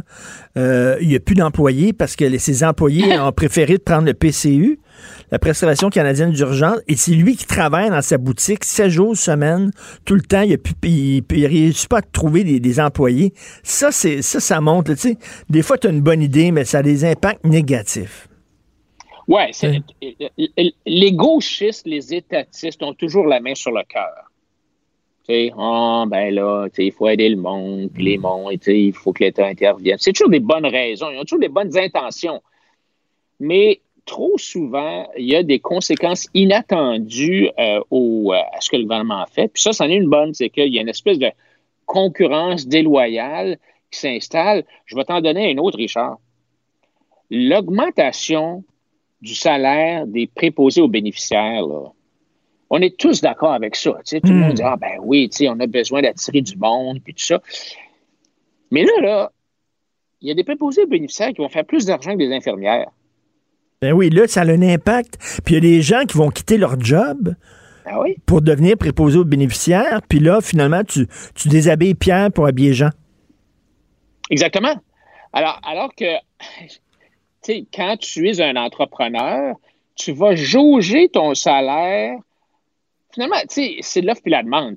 Ça, va être, ça va avoir l'air cru un peu ce que je dis, mais du, du travail, des heures travaillées, c'est un autre bien. Alors, quand tu, en, quand tu en manques, tu es prêt à payer plus cher pour l'acheter, pour l'avoir. Puis quand il y en a trop, quand tout le monde est à cogne à ta porte pour venir travailler chez toi, ben, tu peux te dire hmm, peut-être que peut-être que je paye trop cher. peut-être que je peux. Non, mais c'est pas gentil de dire ça, mais c'est un peu ça. Alors hmm. là, actuellement, ce qui va arriver, c'est que non seulement euh, on paye trop, mais là, les, préposés, les gens qui travaillent dans les, euh, les CPA à 18 à l'heure, qu'est-ce que tu penses qu'ils vont faire? Ils vont sacrer le camp. Les gens qui travaillent dans les CHSLD privés conventionnés. Ah, ils vont sacrer le camp.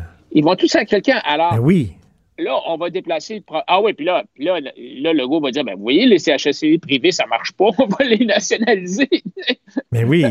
Non, non, mais on dirait que c'est pour paver la voie, justement, à la nationalisation. Ils sont en train de saigner à blanc le réseau privé. Euh, les gens vont quitter le réseau privé pour le réseau public. Euh, écoute, euh, autre chose, tu veux nous parler de Pascal Birbé. Pourquoi? Écoute, je veux te parler de, pas de Pascal Birbé, je veux te parler du président du Conseil du Trésor, Christian Dubé, OK. qui a comparu hier ou avant-hier à un comité de l'Assemblée nationale. Puis je pense qu'on a un petit clip peut-être qu'on peut écouter. On peut écouter ça tout de suite, le petit clip. Moi, de la façon dont, je le vois, puis qu'on pourra discuter là, si, si la terminologie dans le projet de loi peut être ajustée, mais notre objectif, c'est vraiment de l'avoir pendant deux ans. Et la réponse, la raison pour laquelle c'est important, c'est qu'on veut être capable d'avoir le temps nécessaire de mettre tous ces projets-là sur la voie de la réalisation. Alors, on a bien dit que c'était une mesure oui, on, veut reconduire les mesures sanitaires au lieu de le faire à tous les jours. On veut le reconduire là pour une période au moins de deux ans. C'est ce qu'on a comme objectif. Là, ça, c'est quoi? C'est ce qu'on appelle les mesures d'urgence?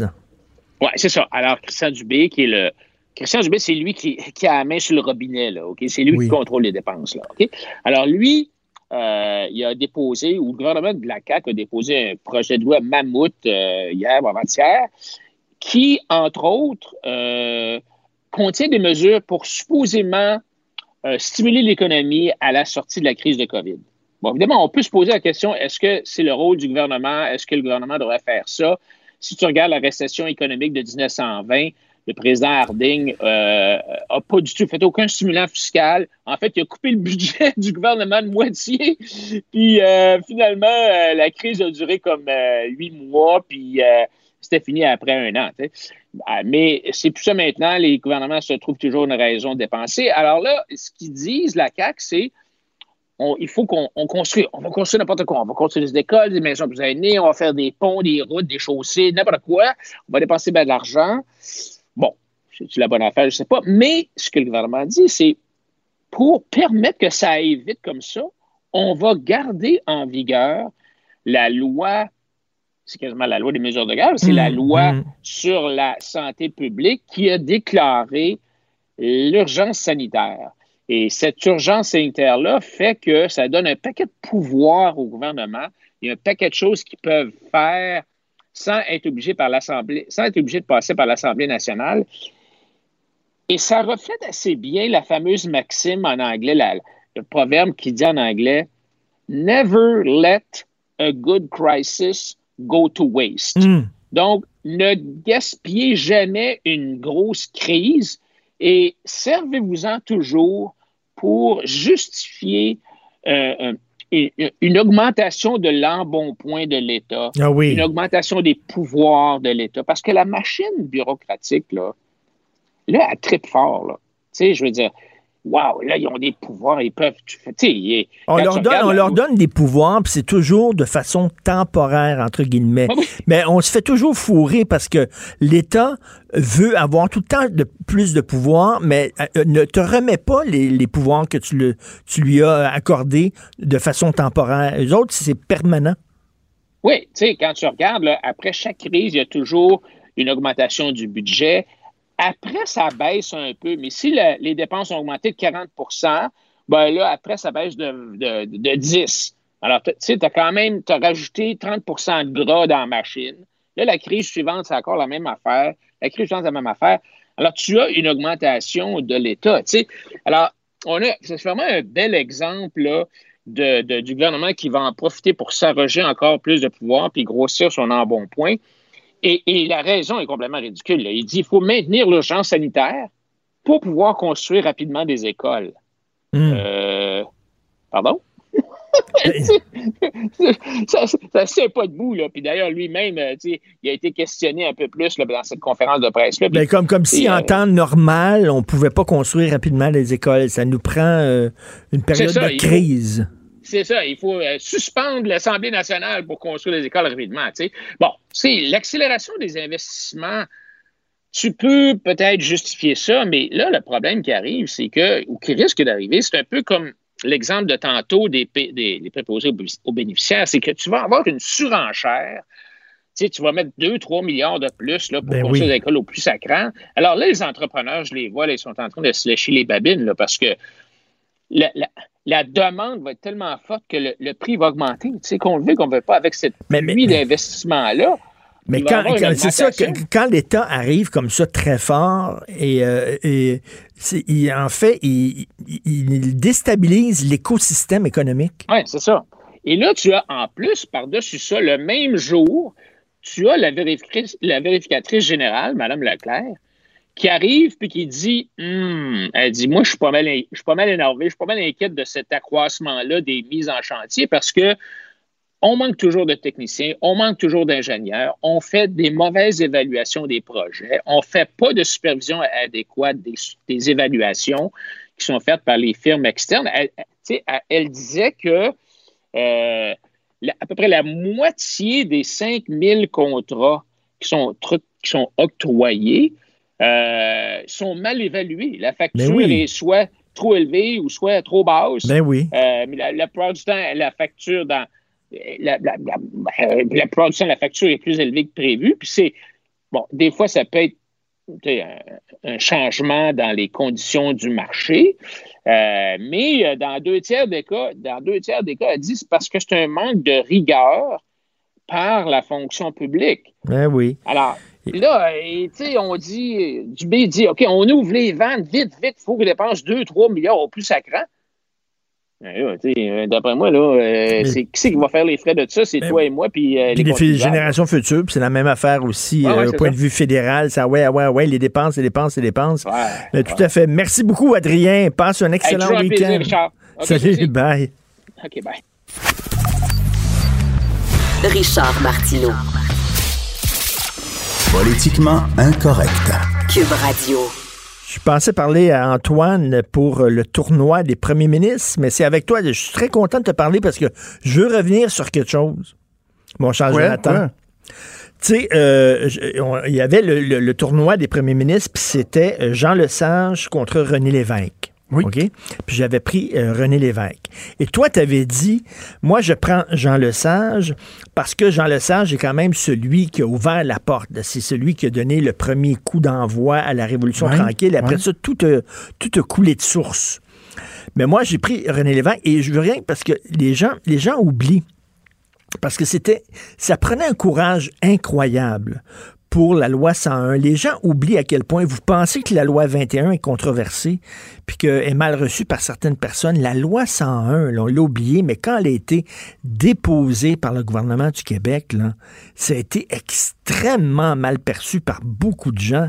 Il fallait avoir un courage incroyable, des couilles en béton, des potiers. C'est comme tu disais, toi, Jean Lesage, après ça, tout coulait de source, puis c'était évident mhm. que la loi 101 s'en venait. C'était pas si évident que ça. Ça prenait un Christy de courage pour... Euh, je pense qu'on l'a oublié sans quel point c'était très controversé, la loi 101 à l'époque.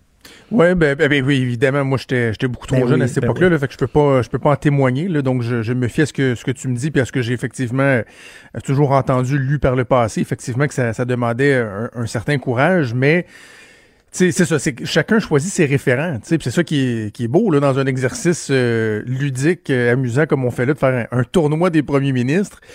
chacun choisit c'est quoi ses, ses facteurs, tu sais. Euh, ce que tu dis sur euh, ce que René Lévesque a amené avec la loi 101, ben, c'est assurément dans la colonne des plus. Mais, tu sais, moi, ce que je te disais, puis que je réitère, puis que je comprends qu'il y a bien des gens qui sont pas d'accord, c'est qu'il dans la colonne des moins, ben, il y a le fait que René Lévesque, de, de, de, de par sa capacité d'incarner la volonté d'accéder à l'indépendance, nous a amené dans un débat qui, euh, qui nous, que tu trouves interminable. On, est, on, est, encore, on est encore empatouillé, là, un petit peu moins là, mais tu sais. Et là, là, aujourd'hui, là, Antoine est là. aujourd'hui, c'est Jacques Parizeau contre Daniel Johnson père. Oui, c'est deux premiers ministres qui ont pas été euh, très longtemps là mais qui ont quand même euh, eu leur importance. évidemment, Jacques Parizeau... Mais M. Parizeau, on en parlait l'autre jour, là, je pense qu'il était plus important comme ministre que comme premier ministre, non? Absolument. C'est ministre des Finances presque éternel de, René Lévesque avant qu'il démissionne sur la question justement de la souveraineté dans les euh, années 80. Mais euh, c'est certain que c'est un premier ministre qui a été occupé. Euh, écoute, il, a été là 490 jours, Jacques Parizeau. Euh, puis écoute, Daniel Johnson père, il n'a pas été là très longtemps non plus, hein, deux ans tout au plus. Donc, mais Jacques Parizeau, évidemment, quand il a été là, il a surtout axé son action sur euh, la, la, la, préparation du référendum sur la souveraineté. Bon, il avait quand même lancé la réforme en matière de santé, le fameux virage ambulatoire. Euh, donc, il y a eu des premières fermetures euh, d'hôpitaux, même avant le référendum, ce que plusieurs péquistes lui reprochaient. Il disait que c'est pas stratégique de taper finalement sur, mm. sur le peuple avant qu'il vote. Euh, mais euh, Daniel Johnson, père, euh, lui, pour, pour ça, il a quand même formulé le dilemme québécois de façon formidable, dans son livre Égalité ou, indépendance. Ben oui. oui, écoute, c'est extrêmement important, mais c'en est un autre des unionistes qui est mort en, en, fonction. Il y en a plusieurs, il y a Paul Sauvé, il y a évidemment Maurice Duplessis avant. il y en a plusieurs qui, qui meurent comme ça euh, en fonction chez les, chez les unionistes, bon, remplacé par après par euh, euh, par Jean-Jacques Bertrand, qui est pas dans notre tournoi, là, parce que c'en est un très éphémère là aussi. Et mais c'est écoute, comme, comme tu dis, les votes vont être très divisés. Oui, Jonathan, toi, tu, tu voterais pour qui entre M. Parizeau et M. Johnson père? Je suis pas, sincèrement, je suis pas très familier avec l'héritage de Daniel Johnson père, euh, mais, mais, mais je, c'est toujours le dilemme entre ce que l'homme politique a été euh, pour l'ensemble de sa carrière versus sa période de eh, premier ministre. Je peux t'aider, ben Jonathan. Daniel Johnson père, quand il arrive au pouvoir, puis ça j'en ai discuté avec une, ancienne euh, euh, reporter ici, Gisèle Galichan, et quand il arrive au pouvoir, tout le monde pensait que c'était fini la Révolution tranquille. Or, au contraire, Daniel Johnson, unioniste, tout ça, il poursuit, il crée les cégeps. Donc, tu sais, il y a il y a une poursuite là, de l'élan euh, de l'équipe du tonnerre de Jean Lesage avec sous Daniel Johnson Pack. Donc, il crée les cégeps, puis après ça, ça a ouvert la voie à la, à la, SQVC, euh, la Société québécoise. le lien pas de cégep, euh, c'est notre premier ministre Legault qui l'avait fait il y a quelques années. Hein? oui. Il avait dit le cégep, un excellent endroit pour apprendre à fumer du pot. Écoute, je dirais Daniel Johnson Pam, mettons, là, tu sais, pour euh, privilégier l'histoire, tiens. Parce que monsieur, monsieur Parizeau, je pense qu'il était plus important que, comme ministre que comme premier ministre. Mais, mais je vais te gager un vieux deux, c'est Jacques Parizeau qui ben va l'emporter haut la main. Il y, a, y, a quelque chose qui se trame, là. On voit un petit peu l'humeur de, de, nos auditeurs, là. Il y a, y a l'émotion, il y a le côté, émotif, l'attachement ben, à des personnages de grande nature. J'ai été un peu déçu que Robert Bourassa soit déjà écarté parce que c'est quand même c'est quand même un premier ministre au bilan exceptionnel. Ben les barrages, l'assurance maladie, la charte des droits, le français langue officielle, la tentative de correction de la cochonnerie du rapatriement. Écoute, c'est incroyable tout ce qu'a essayé de faire euh, M. Bourassa. La clause nonobstant, il y, a plein de choses qu'il a réussi à, mm. faire. Donc, euh, c'est dommage que Robert Bourassa soit déjà écarté. Mais Jonathan, Jonathan dit bien, là, on vote par émotion. C'est ça. C'est nous, ça, les Québécois, on est comme ça. Oui, c'est qui qui disait ça? Là? On n'a pas de réflexion, on ne vote que. C'est Laurier. C'est Laurier. Oui. Disait ça. Ben écoute, on t'écoute bien sûr euh, là-haut sur la colline et on te lit dans le journal. Euh, merci beaucoup, Antoine. Alors, euh, Jonathan, tu vas arriver à l'heure à ton émission d'abord. Euh, non, non, non, on est déjà en retard, mais c'est pas grave. je, je fallait absolument que je te pose une question. Oui. J'aime ça finir sur euh, une note plus légère là, quand, on se parle. Euh, quand je te lis dans le journal, c'est comme une drogue. Là. Tous les matins, j'ai besoin de lire mon Martineau. C'est comme la vitamine C, c'est comme le sexe. J'en ai besoin. Il faut que je lise mon Martineau. Et je, je suis toujours euh, flabbergasté par ta capacité à citer des œuvres, des films, des, des, euh, des grands personnages et tout ça. Puis je me demande toujours, crime, il prend ça où? Et là, ce matin, tu cites The Bible. Tu cites la Bible, Job 13.5. No way que tu te souvenais que dans ben Job 13.5, il disait que n'avez-vous gardé le silence, vous auriez passé la, sagesse? Alors, je veux savoir, c'est quoi ton procédé? Parce que quand je travaillais pour Jean Charest, moi, je, ne l'avais pas vu, mais je me souviens qu'on m'avait dit que M. Charest, il y avait euh, un livre des, euh, des, des, plus grandes citations. Non, mais je, me, souviens qu'il y avait, il y avait, il y avait un, je savais pas c'était qui, je pense qu'un scénariste ou euh, un personnage dans un film qui disait quand tu es invité dans un souper mondain et tu veux paraître intelligent, dis rien. Ferme ta gueule, tout le monde va penser que tu es intelligent. Donc, j'ai mis ça sur Google, cette phrase-là, en disant ça vient d'où, ça? Je l'ai dans la tête, c'était dans un livre, une pièce de théâtre, je sais pas trop quoi. Et finalement, quelqu'un avait, mis ça euh, en disant ben, ça vient de la Bible. Euh, la Bible aussi le dit. La Bible aussi le dit, mais c'est vraiment par hasard parce que je cherchais. Je pense que c'est Michel Audiard, un scénariste français, qui avait dit quand tu es invité dans un souper, femme ta tout le monde va te trouver bien brillant. Et finalement, par la bande, j'ai trouvé qu'il y avait cette citation-là dans la Bible mais, aussi. Mais de façon générale, quand tu cites des, des gens, des œuvres, c'est des trucs qui, te reviennent en tête ou tu, tu comme des choses qui me reviennent en tête, des choses. Puis des fois aussi, quand je lis un livre puis je trouve ça bien bon, euh, j'ai un passage que j'aime ça, j'ai ma propre, je, l'écris sur, j'ai un fichier puis j'écris, euh, j'écris ça, ça va me servir à un moment donné, ça va me servir à un moment donné. Intéressant, mais j'étais surpris de te, voir citer la Bible. quand non, je, je suis pas un grand lecteur de la Bible. Hey, Charles, oui. t'as vu que les restaurants vont rouvrir? Yes. Euh, je fais une entrevue là-dessus à 10h15. J'ai accroché sur une affaire. Je sais pas, je suis le seul qui a accroché là-dessus, mais je, le partage avec toi. Là. As-tu lu euh, concernant les buffets? Ben, il va falloir que tu demandes, euh, Vincent Dessureau me disait ça, il va falloir que tu demandes au gars, sans moi donc, euh, prendre une platée de ça. n'importe quoi. hey, ça va être gênant. Ce que le monde aime des buffets, c'est que tu peux te bourrer à la face comme un cochon, puis tu y vas tant que tu veux, puis ah ouais, donc une troisième platée de, de pâte, de pizza. là, faut que tu dis, ouais, je vais prendre un petit peu de... Ben, ben, moi, un petit peu de légumes, mais pas trop, puis euh, après ça, rajoute de la pizza, puis un, petit peu de pag. Ben, moi, du, pag extra sauce, puis euh, les tirouleaux Guangtong, ils, ils, ils sont pas pires, eux autres Là, le serveur t'a regardé, qu'est-ce que tu fais? Maudit porc! C'est, hey, Thomas Stam doit capoter, là. Thomas Stam doit capoter. Voyons donc. On va te prendre un petit peu de ci, un petit peu de ça, comme dans un comptoir de crème à glace. C'est très drôle. ça marche. Parce que les buffets, c'est fait pour ça. C'est fait de te bourrer en face au max. Là, on avait-tu le droit de faire. J'avais-tu le droit de dire ça qu'on peut se bourrer à la face? Euh, Martin Matt fait dire que j'aurais peut-être dû me garder une petite gêne. c'est de la grossophobie. Ça va être très drôle, donc tu parles de ça. OK, ça va être très drôle. Je parle des restos, là, mais je voulais, je voulais faire ce clin d'œil-là parce que ça, je, riais tout seul dans mon lit à matin quand je Mais t'as raison, en maudit. Tu vas être avec Maude Boutet. Merci à Maude. Merci à Hugo Veilleux à la recherche, à Moinet à la console et on se reparle demain à 8 h. Passez une excellente journée.